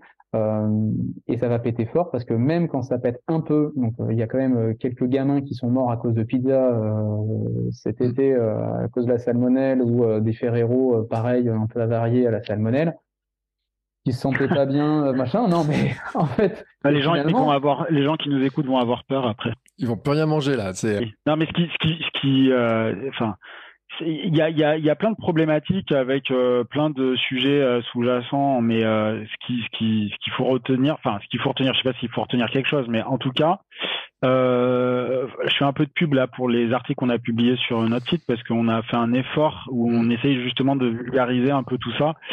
C'est de devenir super conscient.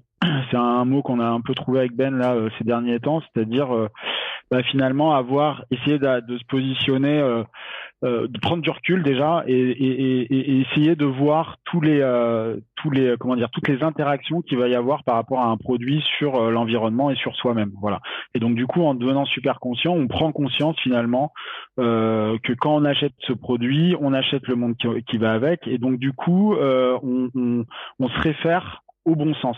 Et en fait c'est ce bon sens qui va nous donner euh, la clé de lecture justement pour euh, ben, faire de plus en plus les bons choix euh, dans, euh, dans dans notre euh, dans nos choix de consommation quoi dans et, en tant que consommateur que ce soit dans le dans le cadre de notre activité sportive ou pas c'est-à-dire que même quand on va faire les courses tous les jours voilà. C'est ça qu'il faut arriver à, à, à faire parce qu'en fait il y a, y a, que ce bon sens en fait qui, qui nous permettra de nous réapproprier en fait notre santé de nous réapproprier aussi ben euh, voilà notre notre espace dans lequel on vit parce que voilà on vit pas juste chez nous on vit avec des gens et euh, dans un dans un milieu naturel, etc. Donc euh, finalement, il faut faire attention à tout.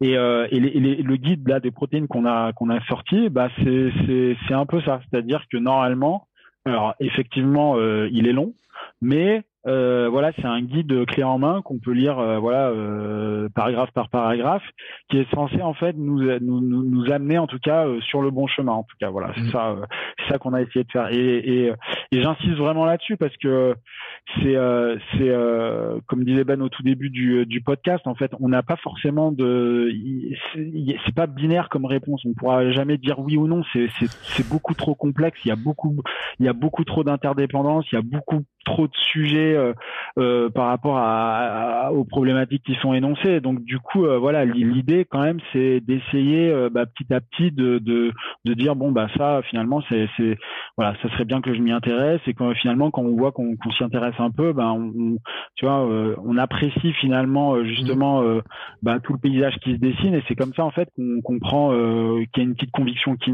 qui naît et c'est comme ça finalement qu'on consomme mieux. Voilà.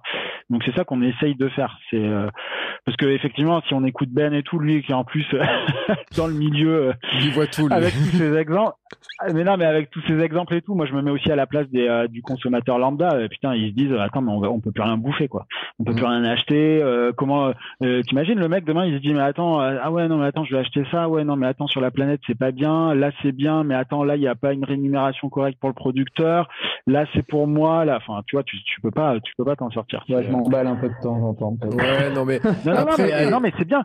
Non mais c'est cette vision qu'il faut avoir aussi. Mais voilà, c'est euh, c'est euh, c'est pour ça qu'on parlait, on parlait. Je m'en souviens au tout début du site, c'était en 2018, on, on, parlait, euh, c'était un terme qu'on est qu'on utilisait beaucoup dans les articles, c'était la jungle alimentaire. Mais c'est un mm. peu ça quoi. C'est-à-dire que on est dans une espèce de jungle et il faut sans cesse débroussailler parce que ça repousse. voilà, tu coupes un truc, tu te retournes, ça a déjà repoussé quoi. Et c'est mm. exactement ça. Donc c'est comment s'en sortir en fait. Mais après, c'est vrai que le guide, enfin franchement, vous avez fait, et puis de toute façon, on vous connaît parce que vous creusez beaucoup les choses en regardant il y a une vision globale, parce que il y a tous les sujets dont on a parlé, c'est-à-dire qu'il n'y a pas que la qualité alimentaire, la santé, il y a aussi les provenances. Et puis bon, Ben, c'est vrai que tu en plus, tu connais très bien tous ces trucs-là, notamment. Mais enfin, franchement, si on prend par exemple, il y a des produits, enfin, euh, là tout à l'heure j'étais sur le soja. On parle de tofu. Moi, je pense soja, et puis t'entends tout et n'importe quoi dessus. Mais on pourrait parler des œufs qui ont été euh, diabolisés à l'époque euh, pour le cholestérol, et puis maintenant on se rend compte qu'en fait, euh, il y a tel truc, la choline, ça serait bon pour lutter, pour éviter les maladies dégénératives du cerveau. Enfin, il y a tout un tas de trucs comme ça. Mais finalement, le soja, c'est un exemple qui est quand même hallucinant parce que n'importe qui tu parles de soja, on dit, il y en a qui disent faut pas en manger, il y en a qui disent je par ça, il y en a qui vont manger du tofu en quantité, je sais pas quoi et tout. Et c'est mhm. compliqué de se faire un avis. Alors vous, l'avantage, c'est que dans le site, bon, il faut prendre le temps de lire. Mais l'avis, il est pas tranché en fait. C'est pas oui non. C'est euh, bah, voici ce qui se passe avec le soja. Voici euh, ce qu'on sait, etc. Quoi. Bah oui, parce qu'en fait, on est personne pour dire à une personne de manger ou ne pas manger quelque chose, ou d'acheter ou ne pas acheter. C'est pas ce qu'on, c'est pas ce qu'on veut faire. Euh, peut-être qu'un médecin pourrait dire effectivement, bon bah c'est pas bien pour toi. Mm. Peut-être un épidémiologiste pourrait dire pas que pour la personne, mais pour une cohorte de personnes, un groupe de personnes donné, là c'est bien ou pas bien. Peut-être une personne politique publique dirait, ben effectivement, si vous mangez ça, euh, bah ça va faire ça et c'est pas bien, il faut arrêter. Ou au contraire, il faut aller là-dessus parce que ça va vous permettre de rebooster l'économie. Nous, c'est pas l'objectif. Nous, notre objectif, c'est finalement d'être un peu la loupe, la lorgnette, le dictionnaire, euh, le, le, quid, le bécherel, on l'appelle comme on veut, pour aller vers une, une consommation plus euh, juste plus consciente ou super consciente de tout euh, de tous les enjeux. Et typiquement pour le soja, mais c'est la même chose pour euh, pour la viande aussi. La viande défraie énormément la chronique parce que en fait on, on mélange énormément de choses. Le soja, typiquement, c'est un super exemple. On va voir d'une partie toutes les problématiques liées à la déforestation et à l'utilisation irraisonnée de pesticides, d'engrais et d'OGM, qui sera plutôt sur un périmètre états-unien ou brésilien et argentin. Mmh. Mais ça, c'est plutôt en grande majorité pour l'alimentation animale très peu pour l'alimentation humaine, à part certains produits euh, transformés de, de, faible qualité. Mais si tu prends un tofu, en plus de ça, euh, il y a de plus en plus de marques, en fait, que ce soit même du bio ou du pas bio, qui sont françaises et qui font avec du soja européen ou même français, bah, d'un point de vue environnemental, il n'y a plus de soucis. En plus de ça, le soja dans une, euh, dans une rotation de culture, c'est génial parce que ça permet de faire encore de la biodiversité. Donc, tu apportes une nouvelle culture par rapport à ce que tu faisais avant. Donc, ça permet de d'augmenter encore une fois la, la biodive, d'augmenter le, c'est différent. Donc, globalement, juste une petite digression, un petit chiffre un peu rigolo, mais globalement, 67-70% des végétaux qu'on mange aujourd'hui, c'est juste 9 plantes. Donc globalement, 70% des calories végétales qu'on va manger dans un bol alimentaire euh, global, c'est juste 9 putains de plantes sur des millions d'espèces. Mm. Mais on a choisi en fait parce que c'est le blé, c'est l'avoine, c'est le seigle, c'est le maïs, qu'on préfère euh, qu'on préfère prendre et parce que c'est plus c'est plus simple. Mais voilà, tout est tout est issu euh, dérivé de ça, que ce soit pour l'alimentation animale ou pour l'alimentation. Je ferme la parenthèse. Pour le soja, euh, pour le soja justement, bah et pareil. Ensuite, tu vas avoir les problématiques de santé, donc tu vas avoir certains perturbateurs endocriniens, c'est les isoflavones, c'est une sorte d'antinutriments qui est au sein du, soja. Alors nous, on dit pas qu'il faut en manger, on peut en manger, on dit juste qu'ils existent, il y en a dedans. À très haute dose, bah, effectivement, tu peux avoir des problématiques de, de santé, pas forcément. Enfin, tu, tu manges des, des des perturbateurs endocriniens. La dose fait pas le poison dans un perturbateur endocrinien, c'est-à-dire que quand, même si tu en manges une petite dose, ça va avoir un effet sur toi. Après, euh, ça fait quand même des centaines, voire peut-être un millier, plusieurs milliers d'années qu'on mange du soja. il me semble que c'est de moins à peu près moins 1000, moins 900 avant Jésus-Christ qu'on commence à voir les premières traces de culture réellement intensive de soja, de soja dans le monde, plutôt en Asie. Aujourd'hui, ben, il y a quand même beaucoup de personnes asiatiques qui sont pas morts. Non, c'est pas ça. Quand bien même, le soja qu'on mange aujourd'hui, le soja qu'on mangeait il y a 2000 ans, c'est pas le même non plus. Donc, euh, on cultive pas la même manière, c'est pas exactement les mêmes variétés, euh, on, le, on, les consomme, on les transforme pas de la même manière. Donc, euh, voilà, c'est pour ça que, encore une fois, très difficile de dire si c'est bon ou pas. Il faut voir les marques, il faut voir comment c'est fait et elle est toujours au moins transformée possible. Le tofu, en soi, ça reste juste du lait fermenté, euh, coagulé, on te fout du nigari dedans, donc c'est une sorte de, donc c'est du iodure de magnésium ou de, de potassium, je me souviens plus. Euh, bref, c'est un truc qui va coaguler justement euh, tes, euh, tes protéines de, de, soja, tes gouttes et hop, une sorte de fromage de soja en fait, hein, mhm. tout simplement. Et donc en soi, il n'y a pas trop de trop de soucis. Et entre un peu de soja de temps en temps et un steak de bœuf, encore une fois, le calcul est vite fait, hein, que ce soit le calcul environnemental ou économique. Hein. coûte beaucoup moins cher. Il y a un truc que j'ai pas vu, mais je sais pas, peut-être que c'est que j'ai mal lu. Euh, vous avez euh, analysé les protéines de, qui viennent des insectes, des choses comme ça, parce qu'on a beaucoup parlé ces dernières années des des fermes à insectes pour faire de la viande, etc. Euh, on a vu des, euh, moi je sais pas, peut-être goûté euh, sur le marché l'autre jour, il y a des trucs apéro avec des petits verres et tout, des petits criquets, des trucs comme ça. Euh, faut en penser quoi de ça, tiens? C'est euh, parce qu'il y en a qui disent attention, c'est l'avenir, on va tous manger un jour des insectes, la protéine, etc. les teneurs et autres. de l'autre côté, après on peut voir des espèces d'usines qui fabriquent ça. Finalement, Enfin, moi, j'ai pas vu hein, dans votre guide si vous les aviez ou pas. Et peut-être que vous en êtes. Euh, enfin, Hugo, on n'a pas parlé tout à l'heure dans son régime alimentaire, mais peut-être qu'en fait, avec ses kiwis protéinés, il en mange aussi. Je sais pas. Mais finalement, est-ce que c'est quelque chose que vous voyez? Parce que vous voyez beaucoup de choses, et vous êtes vraiment dans le domaine, etc. Et qu'est-ce qu'il faut en penser? Là, pour le coup, on y va un peu à tâtons euh, parce que euh, s'il y a des personnes qui nous écoutent qui travaillent réellement dedans, ils vont nous, ils vont nous fustiger si on dit des conneries.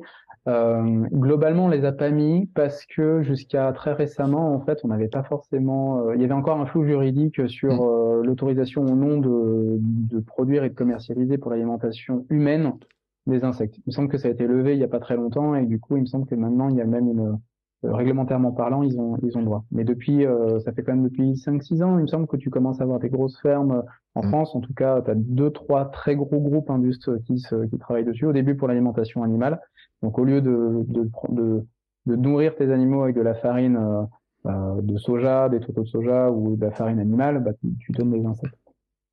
En fait, le, le sujet avec les insectes, c'est que ça dépend vraiment. Euh, le bilan environnemental n'est pas si intéressant que ça parfois. Ça dépend comment c'est euh, fait, mais un insecte doit quand même bouffer énormément de farine pour euh, pour grandir ça bouffe, ça bouffe, ça bouffe, hein, ces, ces, petits vers. Hein. Donc, euh, mm. et pour avoir une quantité de protéines assez importante, bah, en fait, euh, il faut que ça bouffe pas mal, ça produit énormément de chaleur, donc ça dégage énormément de chaleur. Mm. Euh, faut pouvoir isoler tout ça, faut pouvoir refroidir si jamais ça chauffe trop, parce que sinon ils meurent.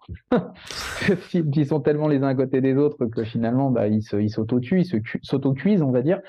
donc ouais, il y, y, a un sujet là-dessus. En plus de ça, il y a un petit, un petit sujet d'allergie, c'est-à-dire que les personnes allergiques allergiques aux fruits de mer ne peuvent pas manger des euh, euh, des, insectes euh, parce que c'est la, il y a la même protéine à l'intérieur. Donc, enfin la même protéine qui rend qui rend allergique. Je, je, sais plus le nom et je vais pas dire de bêtises. mais globalement, c'est c'est la même que dans les crustacés. Donc c'est c'est un des sujets. ça peut être intéressant pour pour demain. Objectivement, entre boire de la protéine animale, végétale ou de d'insectes, perso, moi, ça m'est un peu égal. Euh, j'ai déjà mangé, j'ai déjà bossé sur des euh, sur des steaks industriels de euh, sur base de farine d'insectes. C'était très bon. tu mets des épices, tu vois vraiment que du. Vous avez amené des petits biscuits aussi quand on s'est connus. Ouais. Ah. Le mec, on se connaissait pas encore. Il était arrivé à la à la box de CrossFit à Montpellier là. Vous avez dit bon les gars, je suis avec. Il était en master, je sais plus quoi là il nous a dit allez, euh, je vais vous faire tester des espèces de, de mini biscuits euh, à la farine d'insectes. J'ai fait impeccable. bon, objectivement, c'était pas très objectivement, c'était c'était bon. Ah j'en ai fait un. Il y a un il y a un restaurant à Montpellier là, parce que j'habite Montpellier, euh, Bertrand, et, c'est enfin c'était avant le Covid, donc je sais plus, je sais pas s'il est encore ouvert. Mais c'était un c'est un resto vietnamien, je crois, ou thaïlandais, je sais plus. Enfin asiatique en tout cas. Et j'avais mangé des criquets Mhm. Et euh, franchement, c'était, euh, j'avais bien aimé. Enfin, c'était, j'avais trouvé ça super bon même. Tu vois, donc euh, moi ça me dérangerait pas à personne de manger des insectes, mais mhm. Et, euh, et puis ensuite, il y a un truc qu'on n'a pas mis non plus, c'est la viande, euh, c'est la viande de synthèse. Mmh. Ouais, ce que j'allais dire aussi, c'était ma autre question. C'est un autre sujet. Alors, c'est pas la viande végétale, hein, pour celles et ceux qui nous écoutent, ça c'est encore autre chose. Donc, euh, la viande de synthèse, c'est vraiment de la viande qui a été cultivée en éprouvette, euh, alors pour le dire, en laboratoire. Mmh. Donc, c'est globalement, tu, tu vas prendre des, euh, tu, tu, tu, vas réussir réellement à recréer des cellules de viande et à faire en sorte que sur une base de, sucre et de nutriments que tu vas leur donner, à recréer justement du tissu, euh, du tissu musculaire et faire de la, faire de la viande. Certains, certaines personnes disent justement que c'est pareil, que c'est l'avenir. Euh, je suis, je serais peut-être un petit peu plus euh, mesuré sur sur ça parce que d'un point de vue énergétique, pareil, hein, quid de tous les besoins énergétiques qu'il faut euh, pour euh, apporter justement les très bonnes conditions pour que ta, tes cellules en fait musculaires puissent correctement se développer. Quid de la partie santé aussi. Parce globalement, on, joue un peu, euh, on joue un peu à Dieu en faisant des choses comme ça. C'est ça, c'est la, c'est l'image que Hugo aime bien dire, et ça, j'aime beaucoup reprendre cette image-là c'est euh, c'est le fait de si on devait reprendre en fait l'histoire de l'alimentation de l'humanité et la ramener sur une année civile, en fait, on a commencé à manger euh, comme on mange aujourd'hui de manière euh, ultra transformée, enfin un, bol alimentaire globalement occidental classique. Finalement, il y a il y a quelques minutes. Grosso modo, euh, l'alimentation, enfin, il y a il y a 11 000 ans, enfin il y a 11 000 ans, on a commencé à faire de la à cultiver et à faire de l'agriculture mais c'est que euh, donc ce serait comme euh, le 1er janvier si tu veux, mais ce serait mm. que le 31 décembre à 23h 23h30, 23h50 même qu'on a commencé à manger euh, comme on mange aujourd'hui. Mm. Et ça permet de voir un petit peu donc donc oui, effectivement, il y a plein de choses, on peut se dire c'est OK d'en manger d'un point de vue toxicologique, il n'y a pas de souci. Mais énormément de nouvelles molécules, de nouveaux produits, on sait absolument pas ce que ça va donner sur le long terme on a vraiment un regard sur certaines molécules que de quelques années. De temps en temps, au mieux de 20 ou 30 ans. Mais 20 ou 30 ans sur l'histoire de l'humanité, ça veut dire quoi? On est encore en train de se poser des questions pour savoir justement si la caféine c'est intéressant ou pas. Ça fait 100 ans qu'on étudie la caféine. Ça fait des centaines et des milliers d'années qu'on utilise du sucre, du sucre de canne, du sucre de betterave. Et on se pose encore des questions sur savoir ce que ça donne et si forcément faut en prendre, il faut le bâcher. Est-ce qu'il faut un bashing contre le sucre ou pas? Et là, on va nous dire, on va prendre des protéines euh, issues justement de, laboratoires. Euh, bah, sinon, on va prendre des protéines végétales qu'on va faire en steak, totalement extrudées, euh, totalement, on va, on va les péter, on va péter la structure cellulaire et la structure de la matrice du, fruit, du légume, du protéagineux pour en faire finalement un pâté végétal. Bah ouais, mais en fait, euh, bah on sait pas. Ok, d'accord, il y a pas de souci. Et puis en plus, c'est bon, ça sent la viande, il y a aucun souci. C'est pas de la viande, trop cool, encore mieux d'un point de vue environnemental. Mais waouh, d'un point de vue santé, les gars, euh, euh, vous êtes assez cavalier de proposer des choses comme ça. Donc là, encore une fois, désolé, peut-être que je vais un peu loin et je fais un peu peur aux gens. Le, vrai message, c'est plutôt de, tu peux tu peux pas te tromper quand tu adoptes une certaine un certain régime alimentaire. Donc c'est Siga et Anthony Fardet qui ont, qui ont théorisé ça. C'est la règle des 3 V. C'est le vrai, le végétal et le varié dans ce sens-là. C'est d'abord le, d'abord le vrai, c'est tu manges vrai, tu manges brut, tu manges pas transformé ou très peu transformé. Ensuite c'est euh, euh ensuite c'est varié euh, ou d'abord végétal pardon. Tu essayes le plus possible de manger végétal et ensuite varié qui permet, ben, comme disait Hugo, ben, ça permet d'éviter tout risque de carence et ou tout risque justement de surabondance de certaines euh, de certaines de certains nutriments. Et là, tu peux pas te tromper.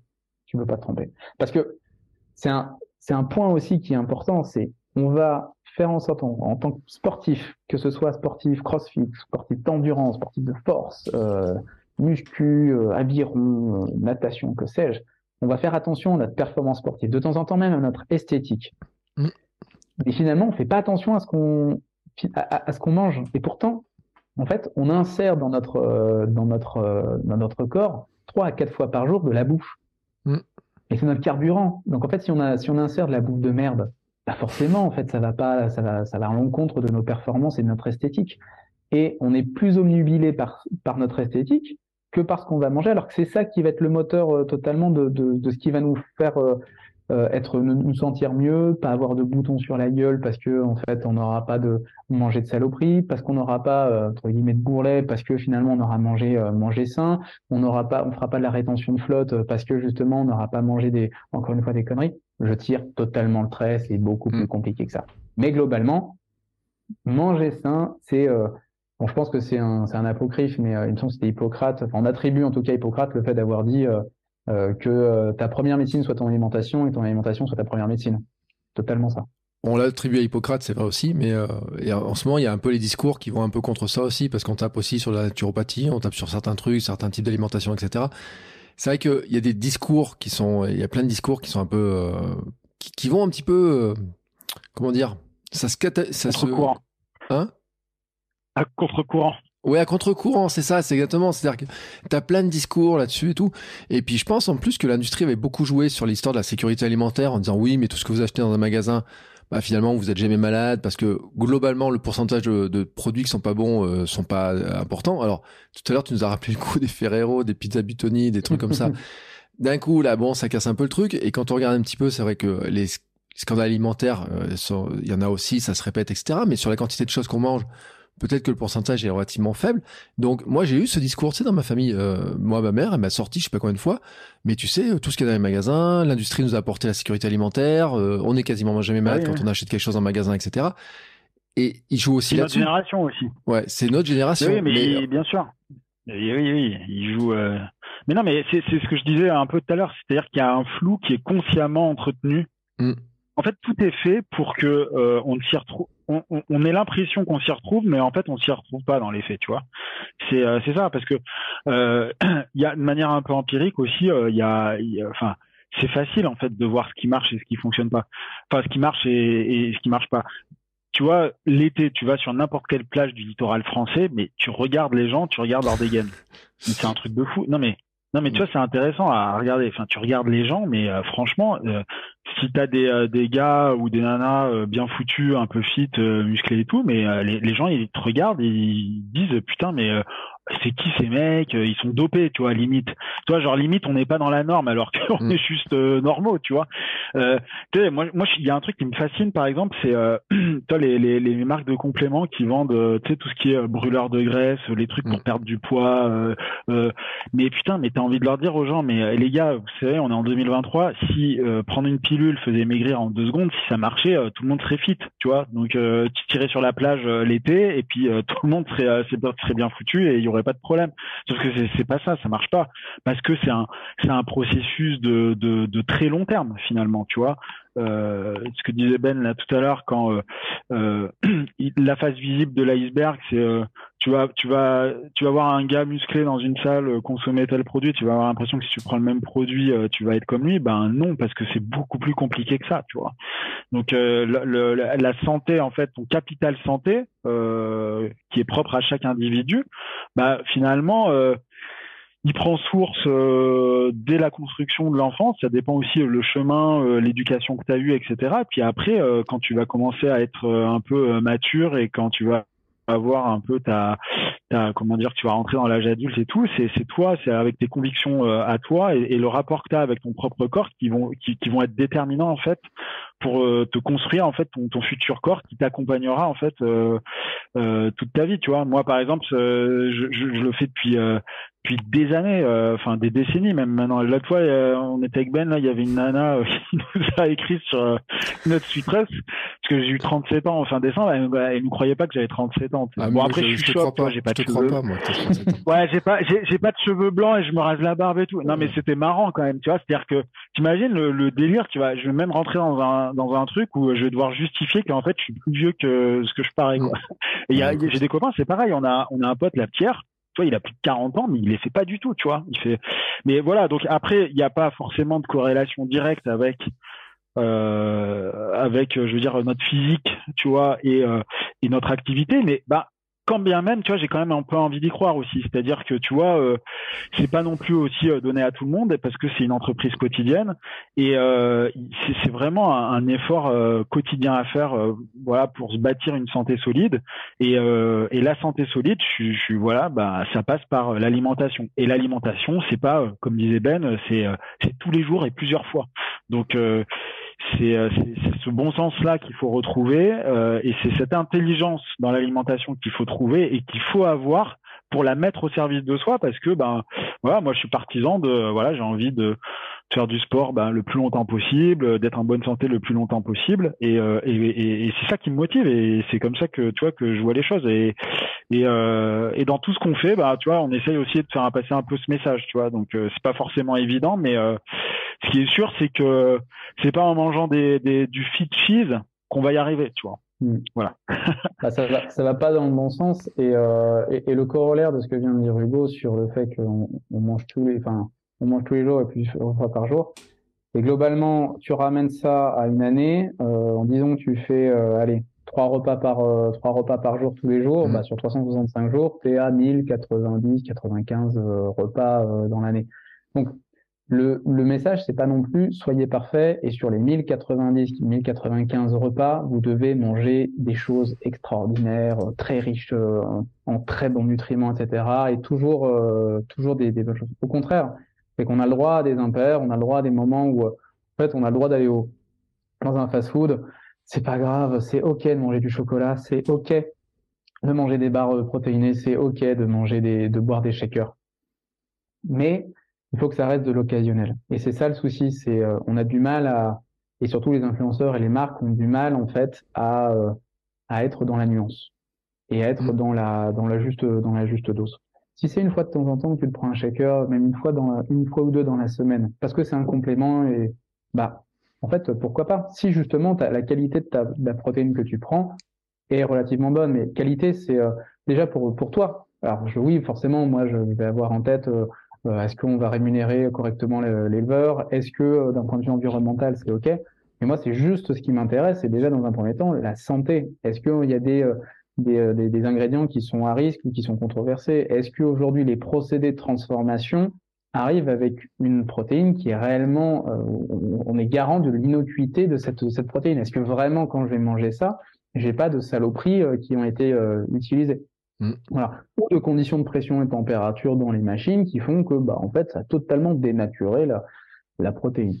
Donc c'est ça, c'est ça qu'il faut dire, c'est que un, on n'est pas parfait, personne. Et même nous avec Hugo, alors effectivement, on a peut-être une, une, lorgnette un petit peu différente euh, euh de, de, de, reste. Enfin, là-dessus, on est bon. Hein. En mécanique, on est des billes, donc voilà, chacun, chacun son truc. moi, je suis une bille. Peut-être une bille un peu meilleure. Et, euh, et à côté de ça, ben, même nous, même nous de temps en temps, on se pose des questions quand on est, on est comme des cons devant des, euh, dans les dans les rayons d'un supermarché en disant mais putain, est-ce que c'est bien, est-ce que c'est pas bien, comment c'est fait, et est-ce qu'on a envie d'y croire à ces jolies, ces jolies promesses marketing? Mm. On a envie d'y croire à ce sirop d'agave qui est largement meilleur que du sucre, alors que pas du tout. On a envie d'y croire, je sais pas, ce fit cheese qui est génial. Alors, alors qu'en fait, ils ont juste rebrandé la concoyote. En vrai, c'est exactement ça. La cancoyote, euh, pour celles et ceux qui ne connaissent pas ce délice culinaire, euh, c'est. non mais arrête parce que là, tu, leur casses le business. Enfin, ils, ont enlevé l'odeur aussi ou pas? Ah bah la, ouais, la vraie ah, la cancoyote, quand j'étais petit, je m'en souviens, euh, j'aimais pas parce que ça sentait fort. Hein. Ah bah, c'est ça. Fort, mais il, foutait, il foutait de l'ail dedans et tout. Mais en soi, la cancoyote, ça reste du fromage, du fromage fondu avec très peu de matière grasse par rapport à tous les autres fromages. Et justement, du coup, bah, le corollaire, c'est c'est une quantité de protéines qui est un peu au-dessus euh, de, de, certains de certains autres fromages. Voilà. Et ils ont les mecs ont fait exactement la même chose. Alors effectivement, ils ont dû sécher un petit peu plus euh, et utiliser peut-être un lait un peu euh, un peu moins encore moins riche, mm. mais c'est tout. Et est-ce que c'est vraiment le sens de l'histoire? Est-ce que c'est vraiment ce qu'on veut faire? Est-ce que est-ce qu'on veut être dans le monde de Wally où finalement on est tous en train de se balader en chaise en chaise flottante, à manger des trucs protéinés, à faire aucun exercice physique mais dire qu'au moins grâce à nos à, grâce à nos protes, euh, ben on sait nickel. Et finalement, les gens euh, se disent que euh, en mangeant ça, ça permet de, ça, de, de, de ne plus faire en fait mmh. d'exercice physique. Et c'est et c'est ça qui est dommage, c'est qu'aujourd'hui, ce qu'il faut avoir en tête, c'est quand même qu'il y a une personne sur cinq dans le monde aujourd'hui qui meurt à cause d'une mauvaise alimentation. C'est quand même énorme. Et ça, c'est pas moi qui le dis, c'est c'est l'équivalent du GIEC pour l'alimentation et la santé, c'est le Global Bird Disease, donc c'est Burden Disease, Global Burden Disease. Et euh, globalement, ça c'est corrélé avec mauvaise alimentation, donc c'est t'as pas la, bonne quantité ou la bonne qualité de nutriments, associé forcément à un environnement qui est un peu un peu problématique avec de la pollution, etc. Et surtout avec une mauvaise ou un manque d'activité physique. Donc euh, voilà, t'as quand même. C'est dommage de mourir parce que tu as du mal à t'alimenter. Enfin, c'est que tu as les moyens de t'alimenter, tu t'alimentes, mais tu fais les mauvais choix, ce qui entraîne bah, forcément une, qui entraîne la cause de ta de ta mort, quoi. Donc c'est hmm. Là, pour le coup, on est vraiment dans la santé. ce soir. Non, mais, mais, justement, c'est que c'est le, c'est le premier. Le problème, c'est que c'est le cerveau humain a du mal à se projeter mm. euh, dans ce qui, dans ce qui, dans finalement euh, le très loin, quoi. Enfin, c'est mm. euh, là, on n'est plus sur euh, l'infinity décimale, on est vraiment sur du, du subliminal, on est sur l'inverse, du surliminal carrément. Et mais comme le disait Hugo, c'est une entreprise de tous les jours, c'est des habitudes à prendre. En fait, c'est des, c'est un, c'est un effort à faire au début de faire en sorte de faire des recettes qui sont saines, de réapprendre à cuisiner chez toi, de cuisiner avec des vrais ingrédients, de mmh. réapprendre. En plus, c'est un, en plus, si tu as des enfants, c'est génial parce que tu réapprends avec lui les, ou avec elle les saisons, les goûts, les fruits, les légumes, les couleurs. Il y a plein de choses en fait à faire. Tu sais d'où ça vient, comment c'est fait. Tu te lis d'amitié avec ton maraîcher, ton boulanger du coin. Il te file du pain ou, ou il te file des légumes en rap gratos. C'est génial. Et en plus, ça fait du lien social, c'est quand même assez cool et ça permet de nous éviter de nos écrans. Ça fait très réac ce que je dis, mais c'est un peu, euh, mais, mais c'est un peu ça. Euh, c'est d'essayer de retrouver du lien humain entre entre nous quand même. Et et ces mini efforts là euh, qui, qui sont à faire, euh, bah ça devient des habitudes. Et Hugo vient de la campagne. Et moi, je suis un vrai citadin. Je suis un vrai parigo tête de veau. Et en fait, tout ça, euh, j'ai eu la chance d'avoir des parents qui, pour le coup, euh, bah, étaient plus dans l'objectif de manger, manger bien. Mais je pense que j'ai jamais mangé aussi bien qu'Hugo euh, quand il était quand il était gamin, grâce justement à son milieu familial qui faisait que bah eux ils cultivaient leurs propres fruits et légumes, parce que moi, euh, bah, on n'avait pas le choix, on était pauvres. moi, il a fallu attendre que je devienne agro pour commencer à me dire, ok, je sais ce que c'est un champ. Enfin, vraiment, on est presque, presque pas là, mais tu vois, c'est un, un, peu ça. Et euh, je savais pas combien d'estomac avait une, une vache avant de, avant de faire de l'étude d'agro, tu vois, enfin des trucs comme ça. Et euh, et euh, quand bien même, du coup, aujourd'hui, c'est pour pour dire, mon point, c'est, ça m'a demandé un effort. Mm. Aujourd'hui, je mange moins de viande. Aujourd'hui, je mange quasiment pas de viande de bœuf. J'essaie le plus possible d'avoir un régime végétarien par souci économique, par souci écologique, par souci santé. Mais ça n'a pas été du jour au lendemain. Hein. C'est pas facile. Parce que forcément, oui, tu as envie de te taper un McDo avec tes potes. Bah oui, bien sûr, un petit kebab en fin de soirée, tu as la fonce dalle, bah c'est normal. Bah oui, effectivement, euh, je sais pas, euh, euh une petite pizza euh, d'Onios. Ah bah en plus, j'ai reçu j'ai reçu une promo dans ma boîte aux lettres. Bah c'est facile, t'appelles, t'as un Uber Eats, un Deliveroo. Bah ouais, oui, mmh. oui, c'est facile. Tu pas, ouais. Exactement. Mais encore une fois, tu bouges pas. Tu payes très cher un truc, euh, la qualité est vraiment pas top. Parce que forcément, une pizza d'Onios euh, à 15 balles, non. non, clairement, ils se font, euh, ils doivent se faire 14 euros de marge. une barre protéinée à 3 ou 4 euros, sachant ce qu'il y a dedans, en fait, tu te fais avoir comme un bleu. Donc soit tu assumes de te faire avoir comme un bleu, c'est une fois de temps en temps, et tu dis bon bah écoute, je me prends une petite canette ou un petit truc comme ça, ok. Soit, sinon tu dis bon bah écoute, je préfère euh, manger sainement chez moi et ça devient une habitude. Et après maintenant aujourd'hui mmh. même, euh, bah, je pense que Hugo et moi, aujourd'hui on mange sucré, en tout cas assez sucré, euh, on se fait une petite pique d'hyperglycémie, on n'est pas bien. La même chose, on mange gras, bah tous les deux on n'est pas bien parce qu'on n'a pas l'habitude. Et parce mmh. qu'on s'est un peu déshabitué au fur et à mesure, on n'a plus besoin. Mm. C'est ce que je dis en blague. Enfin, au début c'était une blague, puis c'est même pas une blague en fait. Euh, quand je dit que je me suis déshabitué du sucre en perdant du poids, mais c'est vrai parce qu'en fait je regarde les gâteaux et je vais, raconter une anecdote parce que euh, des fois on fait des gâteaux avec ma fille, alors notamment pour fêter son anniversaire. Ma fille a 5 ans et on a fait son anniversaire à la maison. On a fait des balls, mais à notre recette à nous. Et en fait, il y a aucun des autres gamins qui les ont aimés. Vraiment aucun des autres gamins. Et euh, par contre, ils sont tous rués sur les bonbons. Et on a eu le même coup à l'école de musique juste avant. On avait fait un gâteau quelques semaines avant. Et les gamins, c'est pareil. Il y a une petite fille qui regarde, il est pas bon. je dis, mais pourquoi? Mais je sais pas. Et, elle, elle trouvait pas le truc qui manquait. Et en fait, c'était la dose de sucre. Et en fait, à côté, il y avait des madeleines du supermarché qui étaient bourrées de sucre en comparaison. Et elle, elle s'était ruée dessus, tu vois, et tout. Et c'est là on voit aussi où les habitudes des enfants, euh, comment on est habitué au sucre et comment on s'en déshabitue euh, petit à petit aussi en changeant ces fameuses habitudes dont on parlait tout à l'heure. Et D'ailleurs, je finirai sur ce truc-là parce que il y a eu deux informations qui sont passées. Je sais pas si vous avez vu l'histoire de François Carré qu'on est en invité dans le podcast dans les tout premiers épisodes, qui a fait une étude qui montre que bah, les enfants maintenant euh, physiquement ils sont moins bons que des retraités. Euh, il y a des trucs qu'ils n'arrivent pas à faire. Et ça, quand même, c'est un truc qui est quand même. Euh, Hugo, tu parlais de la plage.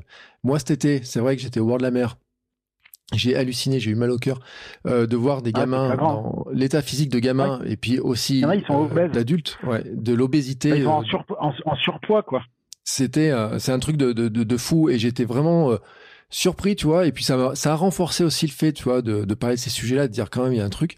Et puis de rappeler quand même que bon, il y a euh, des, des, des, consignes qui sont données, en tout cas pour l'État qui essaie de donner des, quelques consignes, et que notamment tout ce que tu as dit là juste avant, euh, fruits et légumes, les saisons, euh, manger plus de, euh, de légumes secs, les lentilles, les haricots, les pois chiches, des trucs comme ça, mais aussi les fruits à coque. On va pas trop parler parce que bon, c'est peut-être pas ce qu'il y a où il y a plus de protéines, quoi. J'en sais rien finalement dans les, nos amandes, c'est quand même assez protéiné des amandes hein, quand on quand on regarde.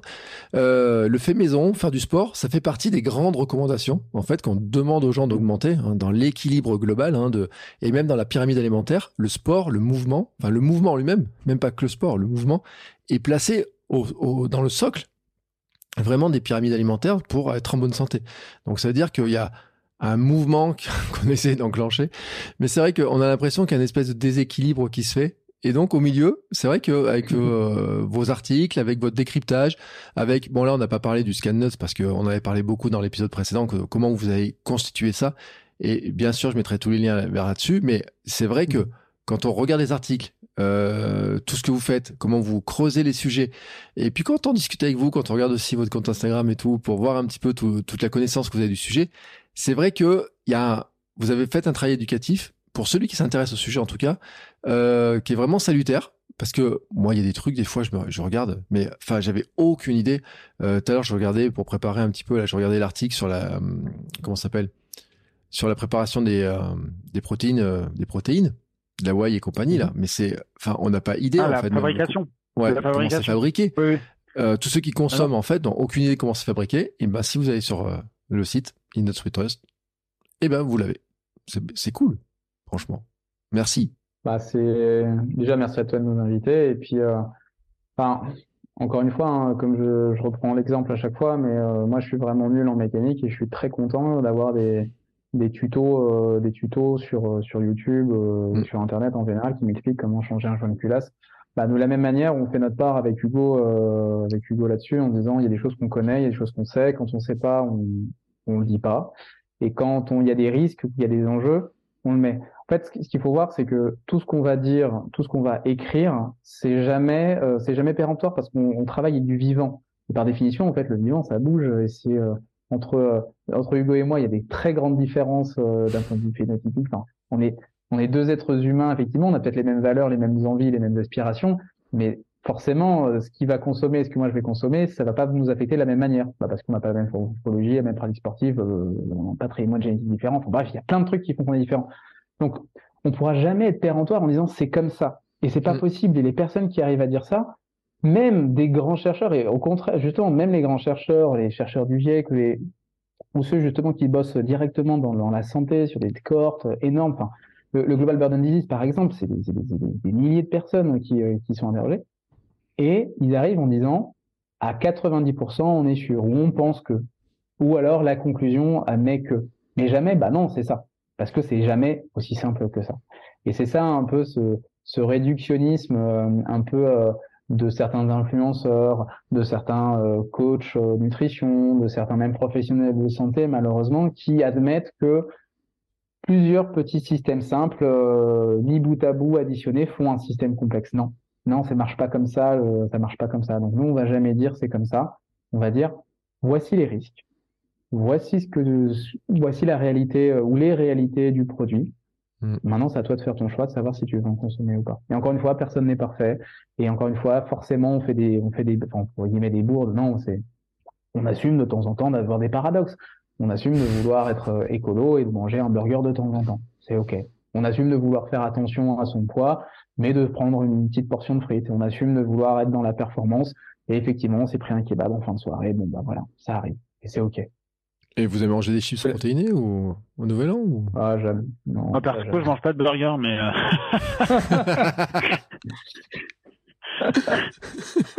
ouais, chips ouais. protéinés, j'ai jamais goûté, mais il faudrait que je goûte. Hein. Putain, ouais, je, serais, mal quand même. Ça me fait, moi, ça me fait quelque chose au moral, tu vois. Quand je goûte mm. un truc comme ça, j'ai l'impression qu'il y a un truc qui va pas, tu vois. Mais euh... Il y a un truc qui meurt en toi quand tu manges ce truc. Ah ouais. Non, mais c'est c'est quand même un peu dommage de se dire que t'as quand même parce que c'est pas une personne qui a une idée. C'est quand même plusieurs dizaines de personnes dans la boucle de commandement qui se dit de l'idée jusqu'à la réalisation du produit. C'est quand même plusieurs dizaines de personnes qui sont impliquées. Donc il y a y a aucun moment les gars qui se sont dit bon euh, peut-être que la poudre, peut-être que le repas protéiné entier en poudre, bon c'est peut-être pas une bonne idée. Peut-être que la chips protéinée, on va les gars, on va peut-être un peu trop loin. Peut-être que le Mars protéiné, les gars, euh, peut-être que c'est trop. Non, tout le monde y va à fond la caisse et on sort ça pour faire du bise. C'est, mais c'est dommage. Mais c'est voilà, on suit, euh, on suit les ordres et on suit le chiffre d'affaires et euh, on se pose pas de questions et on dit que forcément euh, c'est le consommateur qui veut ça euh, parce que sinon si bah, c'est le consommateur veut ça, donc on lui donne ça. Mm. C'est un peu le serpent qui se mord là, que c'est plutôt on lui donne ça, on l'habitue à donner ça.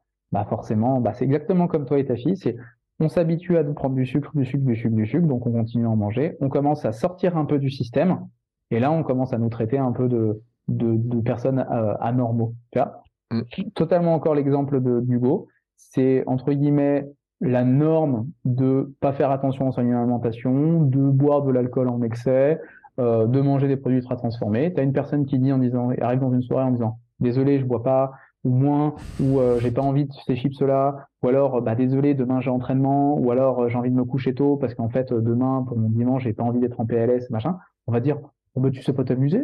Bon alors c'est bizarre quand même. Ou alors c'est marrant, tu mais t'es vraiment pas marrant comme mec.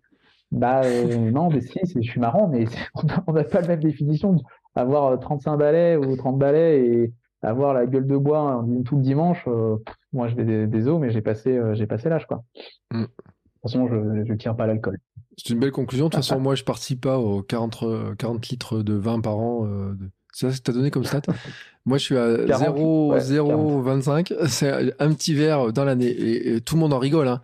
Et franchement, mais en fait, je joue là-dessus parce que moi, j'achète une bouteille de vin dans l'année et c'est pas du Beaujolais ou quoi que ce soit. C'est euh, juste euh, en fin d'année pour fêter la, la nouvelle année. Donc, c'est une toute petite bouteille.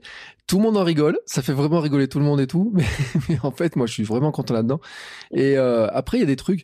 Et bon, on va, on va arrêter là-dessus parce qu'on pourra en parler. Mais c'est pour revenir à ma fille. Ma fille mange à la cantine. Euh, les repas de la cantine euh, scolaire, c'est tout marqué bio, tous les produits sont bio. Par contre, l'équilibre alimentaire, il laisse vraiment à désirer sur les équilibres mm. entre justement ce qu'on disait, euh, les, les, euh, les, les, légumes de saison, les produits de saison, l'équilibre entre la viande, pas super qualité, hein, franchement, on va, dire, quand ils mettent des poissons, des trucs comme ça, quand on regarde comme c'est transformé dans de, plein de manières, ça doit être marqué bio, il y a des trucs, on se dit, il y a quand même des trucs qui clochent un petit peu dans les équilibres, etc. Ça fait râler ma femme, mais qui, à chaque fois qu'elle voit le menu, elle dit, il faudrait aller faire des réunions, etc. Mais c'est vrai qu'après, euh, eux, ils nous répondent, oui, mais le tarif de la cantine, on peut pas dépasser tel prix, tel prix, tel prix, tel prix. J'ai eu des commentaires là-dessus sur ce sujet-là. C'est un vrai sujet parce que des gens qui travaillent dans les grandes boîtes d'aliments, de, des cantines euh, d'entreprises, etc. me disaient ouais, mais vu le prix du repas auquel on sort, et on revient sur ce que tu disais tout à l'heure, c'est logique à un moment donné, eh ben, il y a, on rogne sur quelque chose et ça sera un vrai sujet, mais un jour on en parlera, on pourra pas en parler.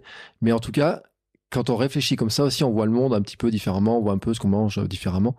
Mm. Et euh, voilà. Bon, bah écoutez les gars, c'était toujours un plaisir de discuter avec vous de ces sujets-là. Je pense que c'est un, c'est hyper important de pas euh, euh, aller sur l'hyper-culpabilisation du, du, consommateur euh, justement sur le sur le prix. Et de temps en temps, nous, avec notre discours, on peut nous dire oui, mais en fait, euh, un, on est un peu culpabilisant sur le choix, et de temps en temps, bah, tout le monde n'a pas les mêmes moyens. C'est sûr. Clairement, il y a certaines personnes qui n'ont pas la, même, avec Hugo, on se dit que bah, on n'est pas malheureux. Euh, voilà, on a, on a, un bon salaire et quand bien même, de temps en temps, on se dit waouh. Depuis surtout depuis l'année dernière, les prix ont énormément, énormément évolué et en général pas dans notre faveur.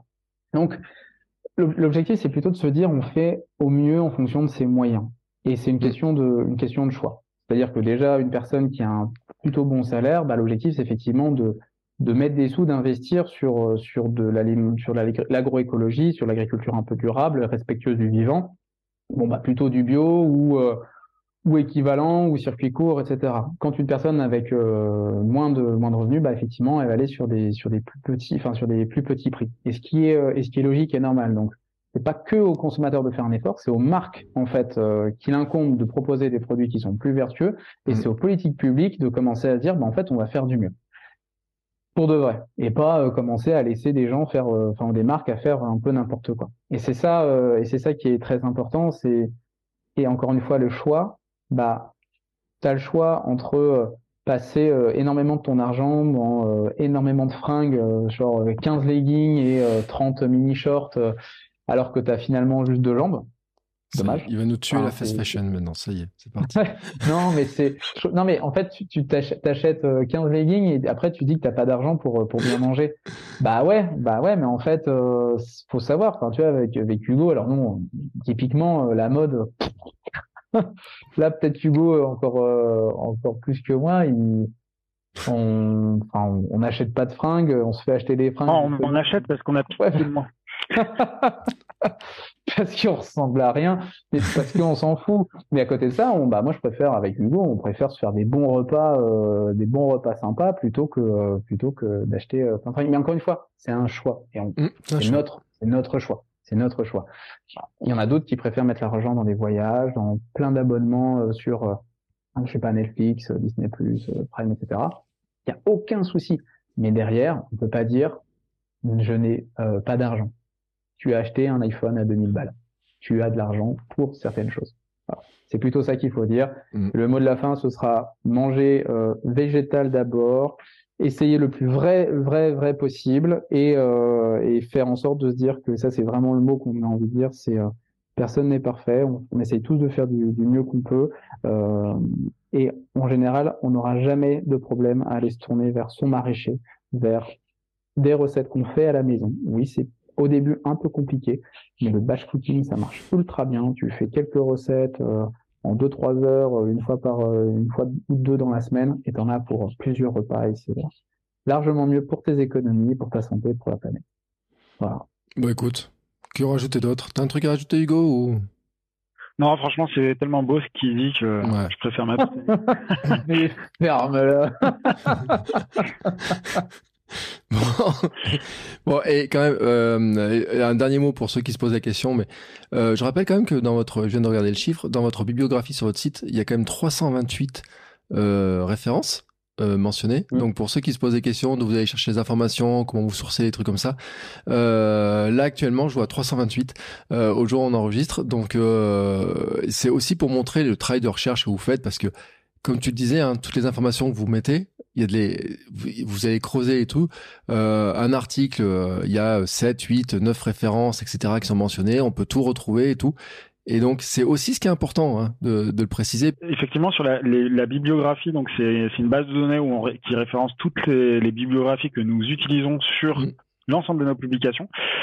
Et là, ce qu'on va, enfin, ce qu'on commence à essayer de faire, parce qu'on est dans un, un cycle un peu d'amélioration continue euh, par rapport à ce qu'on propose sur le site web, c'est que euh, on va faire une catégorie aussi de, de, de, de sources en fait qui seront euh, utilisées strictement dans le cadre de nos fiches produits parce que tu sais mmh. dans ScanNet en fait pour certains produits on, on fait des fiches donc là, on est en train de, de faire les nouvelles fiches et euh, finalement, dans la méthodologie de, de, de scoring ScanNet, euh, c'est toujours les mêmes sources qui sont utilisées. Alors, euh, bien sûr, euh, c'est mis à jour au fil de l'eau, mais ce que je veux dire, c'est que ça fait partie d'un petit périmètre que qu'on indiquera en fait dans notre tableau général de bibliographie. Et ensuite, ce qu'on va essayer de faire aussi, c'est pour améliorer la visibilité, c'est que dans toutes les publications, donc dans tous les articles qui sont référencés sur notre site, là, de manière générale, on met plutôt les sources en bas d'article. Donc effectivement, ça fait des gros blocs parce que ben euh, voilà quand il y a euh, je sais pas 10 20 30 sources qui sont utilisées ben voilà faut se taper les 30 sources pour ceux et celles que ça intéresse mais là ce qu'on va essayer de faire c'est que faire un peu comme euh, du Wikipédia c'est-à-dire mmh. qu'on est en train de, de, développer un système qui permettra en fait de mettre les sources en question pour les articles concernés par peu importe la thématique directement après euh, l'idée qu'on est en train de, de, de, développer. Et en fait, juste en passant la souris sur euh, sur le petit astérix, ça ouvrira en fait la source et ça la renverra directement dans le dans la base de données euh, en pointant la, la, la, bonne source. Donc, ça veut dire que l'utilisateur derrière, il n'aura pas besoin d'aller chercher. Euh, et en plus, on pourra pas nous reprocher de dire ouais non mais vous euh, vous mettez euh, sans source et après il faut aller se les taper une par une pour savoir laquelle vous avez utilisé. Bah non, en fait, voilà. dans, les, dans les 300, je sais plus combien de sources on a. Alors déjà on les a pas toutes, enfin je pense qu'on les a pas encore toutes mises. Et en général, il y a, y a donc il y a plusieurs types. Il y a des articles scientifiques, bien entendu, des méta-analyses aussi. De temps en temps, c'est mm. des, des analyses qui regroupent énormément d'autres d'autres analyses avec euh, qui permettent justement de confronter euh, euh, des dizaines, temps des centaines d'articles scientifiques différents, et ce qui permet d'avoir justement des, des, conclusions qui sont beaucoup plus robustes. Euh, et aussi euh, des méta-analyses. Alors là, c'est sur des autres sujets, par exemple biodiversité ou climat. Typiquement, les, les rapports du GIEC on les a, euh, on s'est tapés euh, en tout ou partie. On est sur 700 pages en général par rapport du c'est quand même beaucoup. Après, c'est dans nos tafs respectifs, on, doit se les taper, donc forcément, on fait une pierre de coups, c'est nickel. Et après, il y a aussi tous les, des rapports d'ONG, d'associations de consommateurs, euh, que ce soit sur la santé ou sur l'environnement. Ou ce que l'objectif, encore une fois, hein, c'est pas forcément d'avoir un focus très nutri-centré, parce que ça sert à rien. c'est une partie de l'analyse, c'est une partie mmh. en fait de la réalité, la nutrition. Et on, la nutrition, sens propre, voilà, c'était c'était les médecins et les diététiciens qui faisaient ça dans les années 80-90. Là aujourd'hui, on a peut-être un peu évolué. On voit que tout est lié, donc la santé, l'environnement, l'éthique. On est dans un on est dans un système complexe. Tout tout est imbriqué et c'est pour ça qu'on se tape justement. Euh, alors je dirais pas avec plaisir parce que c'est pas un plaisir de se lire tout ça, mais quand bien même c'est intéressant justement de voir les liens, de connecter un petit peu les points, les, voilà les, choses et de ce qui s'imbrique et on essaie de restituer ça de la manière la plus euh, objective euh, possible. Voilà. Et euh, je viens de faire une recherche sur les protéines. Il y en a 65 références sur les 328. Donc, euh, ceux qui veulent creuser.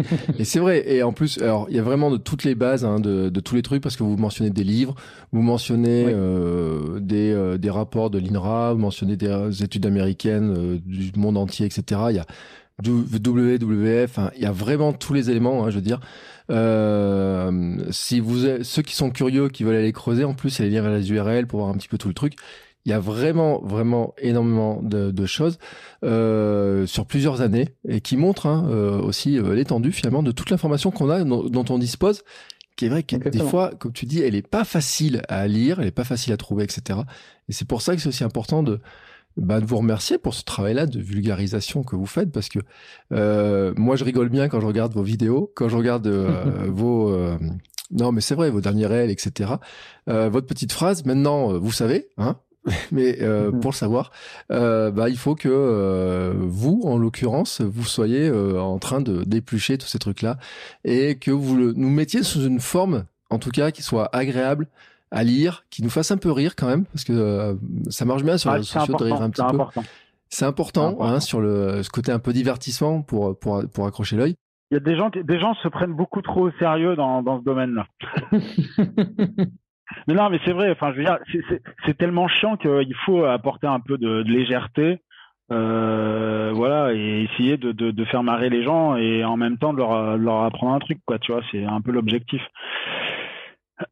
Sinon, on a vite fait de perdre les gens, quoi. Euh, ben voilà. Bon alors, maintenant, on va conclure. En tout cas, merci messieurs pour euh, toutes ces informations-là. Je mettrai bien sûr les liens vers l'épisode dans lequel on parlait de comment vous avez constitué le ScanNuts, comment il fonctionne, parce que c'est vraiment un outil euh, qui est remarquable et qui permet d'avoir plein d'informations et que vous mettez à jour. Moi, il y a plein de produits, je regarde, je vais regarder un petit peu dedans, un petit peu ce qu'il y a dedans, est-ce que c'est ajouté, pas ajouté, etc. Euh, j'attends de voir hein, les kiwis protéinés du Go, j'attends de voir un petit peu les choses comme ça, comment vous allez noter. J'attends le jour où vous allez noter aussi de l'eau protéinée euh, dans le scan comment vous allez euh, juger ça. Euh, et on sait jamais, hein, on peut tout voir. Et euh, bien sûr, je mettrai les liens vers les études, euh, vers les vos documents, vers votre guide sur les protéines, parce que c'est vrai qu'il y a un travail qui est qui est remarquable avec tous les détails, etc. Et vers vos réseaux sociaux où il y a les petites vidéos, il y a les infographies, il y a tout ça, etc.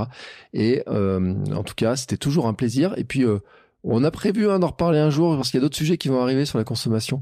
Euh, il y a des trucs à voir qui vont arriver. Je pense que c'est il y a, plein de sujets en fait. Vous êtes des gars passionnants. Donc euh, je vous remercie en tout cas pour votre votre travail.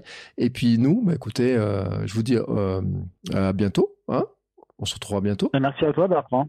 Merci et beaucoup. Puis, et puis nous, on se retrouvera dans deux semaines pour un nouvel épisode. Je vous dis pas l'invité parce que moi je sais pas trop encore dans quel sens ça va être. Bon, on va être dans la même veine en fait, en tout cas de de, se manger le plus naturel possible en tout cas et de mettre des bonnes choses dans notre corps. C'est-à-dire que c'est vrai que tu as raison, hein, de dire mettre de la merde dans un corps alors qu'on fait tout pour qu'il soit en bonne forme, en bonne santé, c'est quand même bien dommage. Euh, voilà, c'est un peu la logique du podcast. Et euh, en tout cas, merci beaucoup, messieurs, pour toutes les informations que vous nous avez données ce soir, qui, je pense, vont faire réfléchir pas mal de monde encore. Ciao, ciao Salut